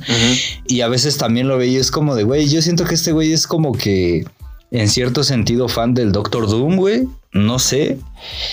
Eh, pero neta, neta, neta, está muy cabrón, güey. Está muy chido, güey. Entonces, no sé, si quieren escuchar algo de hip hop para salvar su 2020, hagan esto. Porfa, neta. Vayan y escuchen este disco porque sí está muy cabrón. También entiendo por qué dices que para ti Kenny Beats es tu productor del año porque sí, güey, obvio, la neta, este güey creo que hace cosas muy chidas, güey. Me dieron, a partir de este disco me dieron más ganas de escuchar lo que hace este güey y pues nada, en general eso. Va, va, va, va, va. Sí, fíjense que hay que confesar que la verdad hicimos un poco trampa aquí porque Unlock no es realmente un larga duración, es más bien un EP pero es que fíjate, el problema aquí es que no sé cuál sea tu apreciación, pero yo siento que salió muy poco rap este año, güey. Sí. O al menos rap que sea como relevante, porque así de mumble rap a montones, ¿no? Todos los días, pero. Ajá. Pero, o sea, salvo el Alfredo de Freddie Gibbs, eh, este, el disco de Busta Rhymes, el de Ron el de Eminem. El de Eminem no salieron así como eh, producciones pesadas. Entonces, de todos esos, a, nosotros el que más nos gustó pues fue este de Denzel. Y pues sí, la verdad es que Denzel tiene un chingamadral de potencial, güey, así hay que decirlo. Eh, ya tiene como un chingo de producciones, no es nadie nuevo en la, en la escena, pero sí... Eh, escúchenlo y, compartan las rolas en redes sociales, porque ¿qué crees? Que el otro día yo estaba leyendo este vato y andaba como agüitado porque, o, sea, está en esa etapa de su carrera en la cual le pueden mucho la opinión de la crítica, porque es como de, güey, los críticos no deberían de criticar rap si nunca han hecho rap. Y es como de... exacto. Em, entiendo de dónde viene eso, no estoy de acuerdo, pero entiendo de dónde viene eso y pues pues es difícil. siento que esa etapa para los músicos es muy difícil porque es como que te estás haciendo a la idea de que a la gente, no a toda la gente le va a gustar tu música y que no siempre vas a hacer este algo que les guste a, a la crítica o a los fans o así. Y entonces es como de güey, hiciste el que es, posiblemente sea la producción de rap más chingona del año. No me vengas con cosas, güey. o sea, tú tienes un puta madral de talento, no manches. Y este, y pues bueno, está eso. Y lo que decías, eh, no sé si te, eh, te referías a al Doctor Doom o a MF Doom, pero al Doctor Doom, güey. Pues, ahorita yo también me acordé de MF Doom, güey. sí, porque cuando lo dijiste dije, es que sí tiene un poco de MF Doom, sobre todo porque él también es bien ñoño y mete un montón de, de samples de series de, de, películas de serie B y cosas así, güey. Entonces, ajá, sí, e, este disco no se lo pierdan por nada del mundo porque sí es, no manches, es la neta. Sí, y, antes, antes de pasar a, nuestro número dos, eh, ahorita que dices que el año ha estado wango en hip hop, sí, güey, porque, o sea, si ya nos, nos ponemos a hablar como de las mejores cosas que salieron en el año, pues está esto, las rolas que se filtraron de, Kendrick, eh, lo que hizo con Bosta, lo que sacó J. Cole, güey, y fuera de eso, todo es mumble rap. Y, güey, la neta, o sea, no sé, güey. Yo. Hay unas cosas de mumble que me gustan, como amigos, güey. Hay unas rolas de amigos que sí me laten. Pero una cosa que no me gustó este año en este sentido, güey, es que mucha banda empezó a levantar a gente que brilla porque es muy escandalosa, pero no porque sea talentosa, güey. Ajá. Ajá. Hay muchos ejemplos, hay unos que no voy a mencionar porque no quiero entrar en polémicas hoy, güey, quiero terminar el año tranquilo. Pero sí hay un hijo de su qué horror, Little Juicy Bird, güey. Ah, ya. ay, Dios mío, güey, neta, lo han levantado los medios como Genius, como Complex, a más no poder, güey. Y la neta no se me hace un güey así especialmente talentoso, güey. Yo lo pondría al nivel de Tony One Savage. Ajá. Y cuando más me cagaron fue cuando dijeron que este güey había puesto de moda los álbumes de lujo, güey. Y fue así como de. Qué mamada, güey. O sea, güey, o sea, ¿en qué mundo vives, güey? ¿En qué época vives, güey? O sea. Japón es conocido por esta gran tradición de tener producciones de lujo muy cabronas durante años, güey, ¿sabes? Sí. Y para que vengas y me digas que este pendejo que no tiene más talento que nadie, güey, que no tiene más talento que amigos, que vengas y me digas que este güey está poniendo de moda las producciones de lujo, es como de, güey, no mames, güey, neta. esa es una de las cosas por las que sí acepto que la gente diga que 2020 es un año de la verga, güey, porque tiene que estar tan de la verga, güey, para que digan que este pendejo está poniendo de moda las producciones de lujo y que está haciendo algo por la industria cuando en realidad solo está reproduciendo lo que Migos viene haciendo desde 2016. Fin. Sí, y fíjate qué bueno que mencionas a Lil Lucy Bird, porque eh, él sacó casi simultáneamente dos discos, ¿no? El Eternal Take y el Lil Lucy Bird versus The World Volumen 2, que es un mixtape. Y yo he visto, mm, saben que soy el loco de las listas, y yo he visto cantidad de listas en el que citan a Eternal The Take como uno de los mejores del año, güey. O sea, al menos entre los Ajá. primeros 10. Y yo, a ver, nada más les mama el disco porque es un disco conceptual de rap, como si eso nunca se hubiera hecho antes. Ajá. Ajá. Ajá. Y yo lo escuché y güey, hay dos canciones buenas máximo en ese disco. En el en su mixtape hay más rolas interesantes, pero pero en ese no hay nada rescatable más que dos canciones y una de ellas es porque tiene un sample de los Backstreet Boys, güey. Ajá. Pero fuera de eso es como de no, güey. No me vengas a decir que Lil Lucy Bird es de lo mejor del año porque no lo es, ¿ok? Pero bueno, dejémonos de amarguras. Vamos al segundo lugar, que esto sí está chido. Va más o menos por la misma vena del, del, del, del rap y del RB, de todo esto. Dinos cuál es, amigo mío. Es el After Hours de The Weeknd. Güey, ¿quieres que empiece o empiezas? Empieza, por favor. Pues, amigo, mira, este disco yo lo escuché en cuanto salió, güey, porque yo sí estaba muy hypeado. Ajá. Eh, Saben que The Weeknd es una de mis personalidades favoritas en la industria de la música, güey. Todo lo que hace me gusta, güey. Me mamó el remix que hizo de Hawái con Maluma, con eso les digo todo.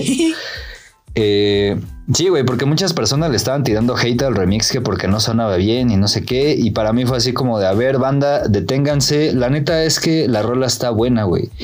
Y al igual que esa rola, este disco está muy, muy, muy bien hecho desde mi punto de vista, ¿sabes? Sí. Eh, para empezar, son 14 rolas, que es mi número canónico de rolas que debe tener un disco.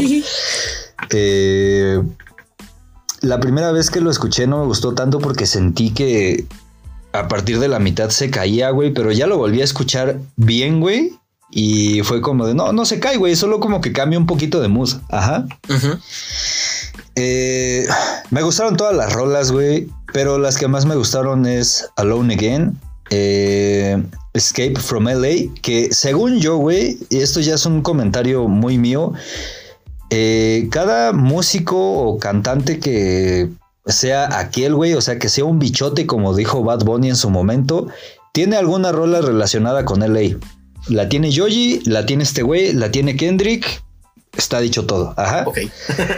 Eh, esa me gustó. También, obviamente, me gustó Blinding Lights. Eh, Repeat After Me, que es un interludio que estuvo así como de ok. Eh, After Hours también me mamó. Y pues la rola con la que cierra también me gusta, güey. Me llama mucho la atención que siento que ese disco va, por un lado, hablando de cosas del amor, güey. ¿Sabes? Siento que en momentos de Weekend está como de. Sí, ha estado muy chido en algunos casos, en otros casos no ha estado como que tan chido. Duele mucho, güey. Si lo comparamos con las rolas del amor de del Starboy, pues sí, como que tiene un mood un poco más tristón, creo yo, güey. Ajá. Sí, ok. Eh, y por otro lado, también habla mucho de sí mismo, güey. Como que se analiza muy cabrón en retrospectiva. Y eso me llama la atención, güey, porque siento que también es un cambio de mood respecto del Starboy. Porque en el Starboy a momentos sí es como de, pues, sí, soy, soy la verga. Y pues, soy un Starboy, o sea, con eso lo digo todo, ¿no? Ajá, I'm a motherfucking Starboy. Ajá, y acá es como de, pues sí, a veces estoy chido, pero a veces no estoy tan chido, güey. Como que sí está cabrón vivir, güey. Como que me da miedo, güey. Como que me da el bajón, güey.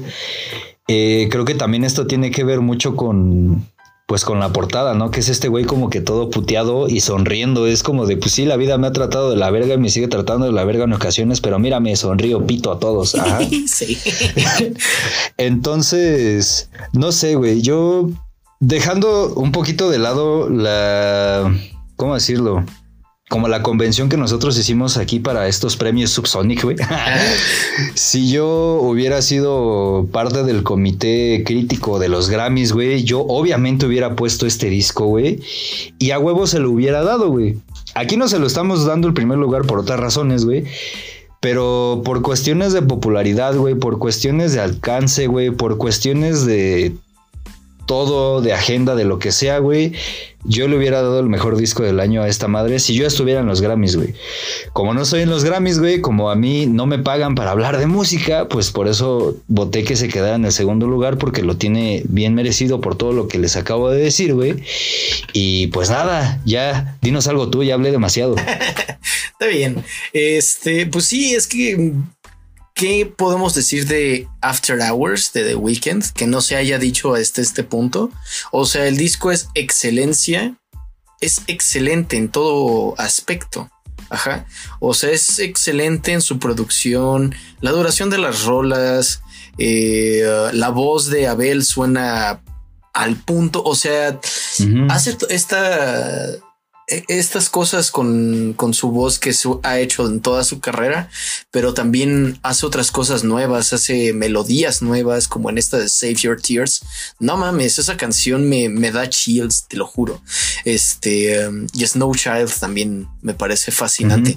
Eh, um, en, todo eso eh, hay un concepto narrativo más o menos suelto en durante el disco, ¿no? Porque se supone que va progresando, o sea, como que todo el disco cuenta la historia de cómo, cómo pierde este amor y que se da cuenta de que es un maldito y que no tiene corazón, etcétera, y se escapa de él y pasa todo lo demás.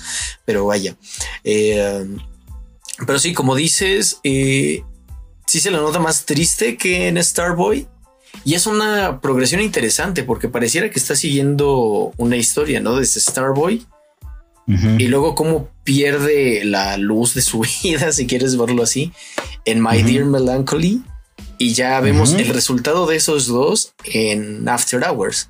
Entonces, eso está bien interesante. Que por cierto, dato curioso sobre Starboy, ya sé que no estamos hablando de ese disco, pero me acordé que este, Starboy se puso así por Starman de David Bowie. O sea, no se podía llamar un Starman porque no es Bowie, pero sí se puede llamar un Starboy. Ese es como pues el, tren de pensamiento que tuvo Abel cuando decidió ponerle. Y pues, pues sí, o sea, yo sigo creyendo que los Grammys están mal. O sea, después ya salió a la luz que, bueno, no, no después, ya sabíamos que los Grammys son corruptos porque eh, no me acuerdo si esta historia se las conté, pero se las vuelvo a contar. Este que esta señora, que es una empresaria muy importante, iba a ser presidenta de la Academia de, los Grammys. Pero al momento en el que dijo, no, pues es que aquí hay mucha corrupción, vamos a empezar a limpiar, alguien llegó y dijo, eh, no, mira, mejor, mejor vete, estamos bien aquí con nuestra corrupción, ándale, ándale. Y entonces es como de, o sea, saben que hay mierda allí, pero están cómodos sobre la mierda, ¿sabes? Y es como, supongo. Eh, y pues sí, son ese tipo de cosas, esta cosa que les decía la otra vez de que, de que no, pues eligen así de, ah, pues escuché esto, ahí más o menos, este, ponlo por allí, ¿no? Y es como, no, y a mí me da la impresión que se les había olvidado que tenían que hacer eh, nominaciones a los Grammys, así de, güey, ya es octubre y no hemos hecho las nominaciones. Vergas, es cierto. ¿Y qué salió? Pues está allí el de Coldplay. No manches, ¿a poco? Ah, pues ponlo. y es como de, no, güey. pero en fin. ahorita, perdón por interrumpirte, güey, pero ahorita que dijiste eso de que de repente se acordaron de, de que iba a haber Grammys este año, güey. Me acordé del meme este del Fede Lobo que está este, circulando últimamente, güey, que está sentado ese güey y dice, no mames, ¿sí se va a hacer esa mamada? Me imagino que así fue el, pinche comité de los Grammys que les hablaron así de, güey, ¿qué pedo con las nominaciones? Así de, no mames, ¿sí se va a hacer esa mamada? Ajá, pues sí, estaban dormidos en sus laureles. O sea, hay pandemia, güey, ¿qué Grammys va a haber? Ajá, ni han salido discos. ¿Cómo no, güey? El de Black Pumas. Pero en fin, este amigos, ahora sí nos ponemos de pie. Eh, ovación de pie a nuestro número uno. Por favor, que por es favor. nada más y nada menos que este, una persona que aquí en Subsonic eh, queremos mucho porque tenía un, un yo artístico y una personalidad muy pura. Este Malcolm James McCormick, mejor conocido en el mundo del rap como Mac Miller, eh, que tristemente falleció eh, en 2018, si no me equivoco el 7 de septiembre de 2018 a los 26 años. Eh, no se fue sin dejarnos un par de álbumes. El primero fue Swimming, que salió ese mismo año. Y el segundo es Circles. Se supone que iban a hacer una trilogía de discos. Y de hecho, sí hay una conexión entre Swimming y el Circles, porque es como Swimming in Circles, nadando en, en círculos. Y el mismo Mac Miller lo describía como que como que los dos estilos se complementan. El estilo de cada álbum se complementa. Entonces, pues nos dejó con este. Salió este año, a inicios de este año. Tiene de todo. Eh, tiene primordialmente es como eh, RB o, o podrías incluso llamarlos pop. Es muy ligero el disco, o sea, es muy suave.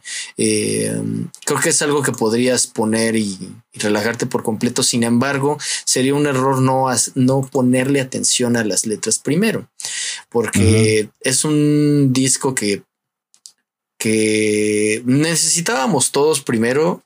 Porque en enero, cuando salió esto, no teníamos idea de que el año iba a ser tan pesado.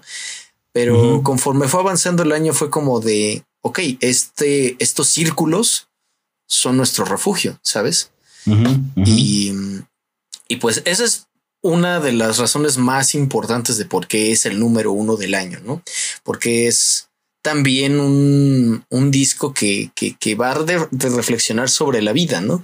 Eh. Sobre lo difícil que es a veces todas las cosas, eh, sobre los amores pasados, sobre tus héroes muertos, sobre la gente que no está y la que, la que pudo haber estado.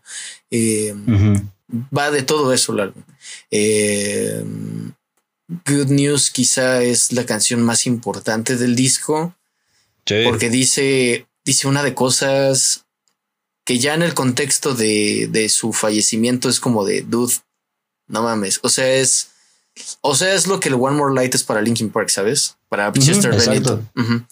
Entonces, por ejemplo, ahí es donde dice esa frase que, que es, creo, algo que re- le resonó a todo el mundo, ¿no? Que es, estoy tan cansado de estar tan cansado. Well, so tired of Ujú. being so tired. Eh, dice, hay mucho para mí, durante el disco dice cosas como que hay mucho para mí esperándome del otro lado. Y siempre me estoy preguntando si se va a sentir como el verano. Y sé que a lo mejor se me hace tarde, pero llegaré allí algún día. Es como, como que él se preguntaba qué había allá, ¿no? Pero por otro lado, como de no, voy a llegar cuando tenga que llegar. Y este, y eso es por un lado, por otro también dice cosas como eh, que las cosas no están tan mal a veces. O sea, te digo, es una reflexión completa al respecto.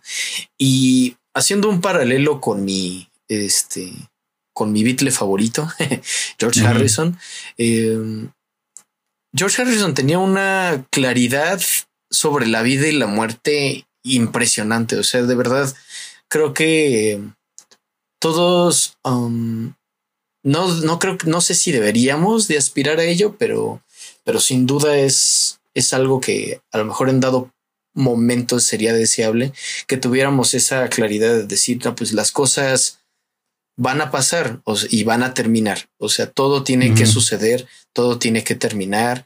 Este, me acuerdo incluso, me estoy desviando de Mac Miller, pero ahorita regreso. Eh, Ujú.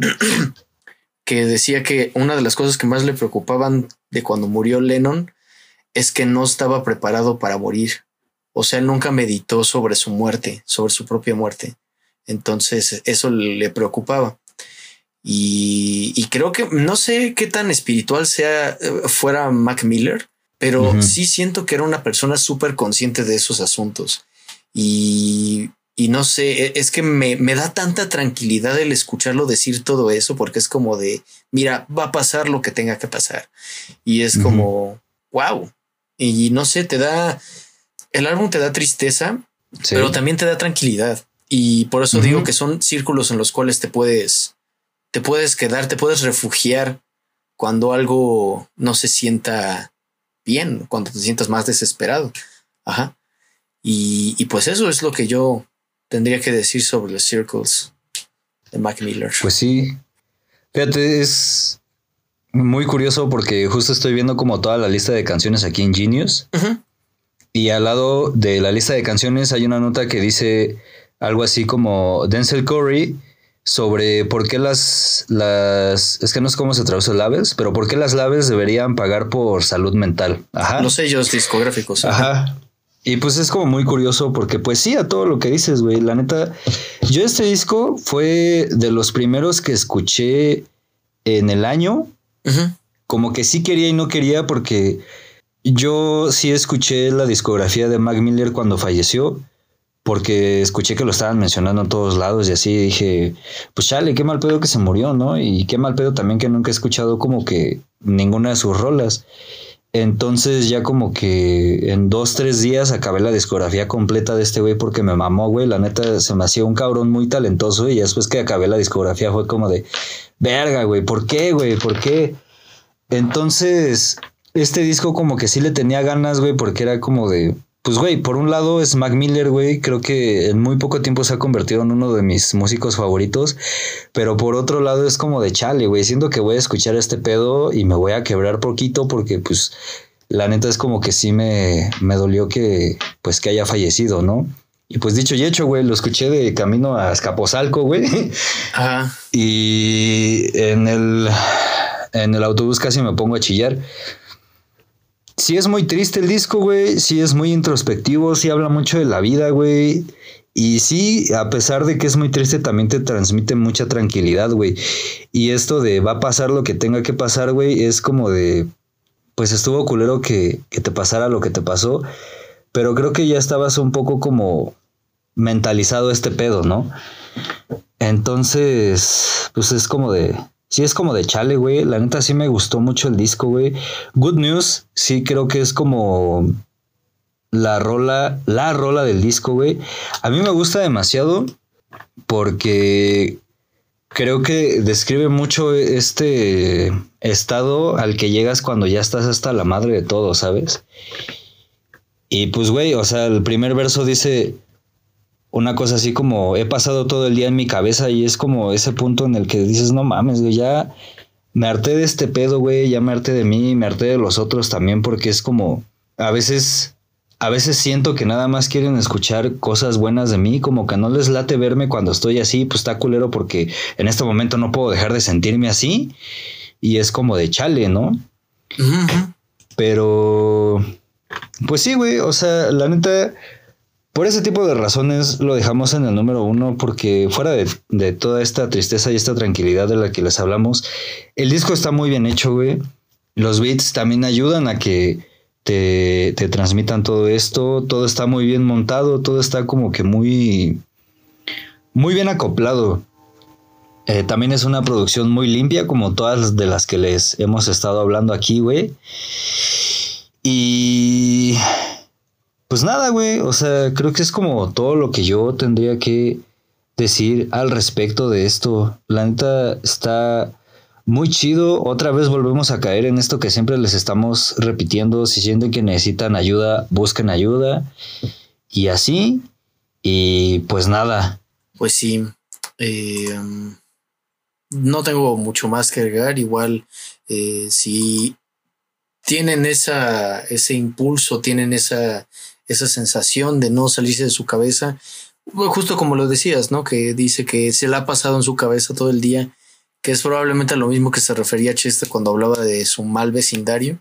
Eh, um, si sienten que están allí, hablen con las personas que tienen a su alrededor, con su red de apoyo, eh, um, y pues busquen a alguien que los escuche. No se queden en su cabeza porque, porque, no sé, a veces quedarse contigo mismo no es tan buena idea. Este, um, eh, sobre todo si tienes como el- estas tendencias, ¿no? Pero, pero vaya, ¿qué más? Mm, eh, creo que una de las canciones más mm, eh, menos tranquilas del disco, que son como un poquito más aventar rimas, es este Blue Word. Y en esa dice algo que creo que son las palabras que nos son de las principales que nos pudieron haber ayudado este año a sobrellevar las cosas. Que dice: Hey, es solo uno de estos días. Todos vamos a salir. No tengas miedo. No te caigas. ¿no? Don't be afraid. Don't fall. Sabes? Es como eso es todo lo que necesitas oír. No, no tengas miedo. Todo va a estar bien. No, y, y pues, amigos, así, o sea, faltan, cuando ustedes escuchen esto todavía van a faltar algunos cuantos días para que acabe el año, pero de todas formas, queremos decir gracias por acompañarnos. eh, um, gracias por, por seguir en este, en este viajezote. Eh, um, en este año empezamos un montón de cosas. Eh, trajimos a nuestra primera invitada. Saludos. Abrimos nuestro coffee, al cual le ha ido moderadamente bien. Este um, nos aventamos Spotify también. Um, y no sé, creo que creo que hemos mejorado mucho con el tiempo. O sea, de aquí a, o sea, de 2018 a la fecha, creo que hemos mejorado bastante. Eh, y pues, pues nada, ojalá que sigan el viaje con nosotros, que sigan escuchando las cosas que les recomendamos, que ustedes también nos recomienden cosas. Eso es algo a lo que siempre estoy dispuesto.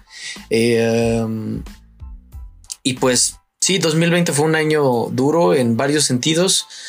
Eh, esperamos que 2021 sea más gentil con nosotros.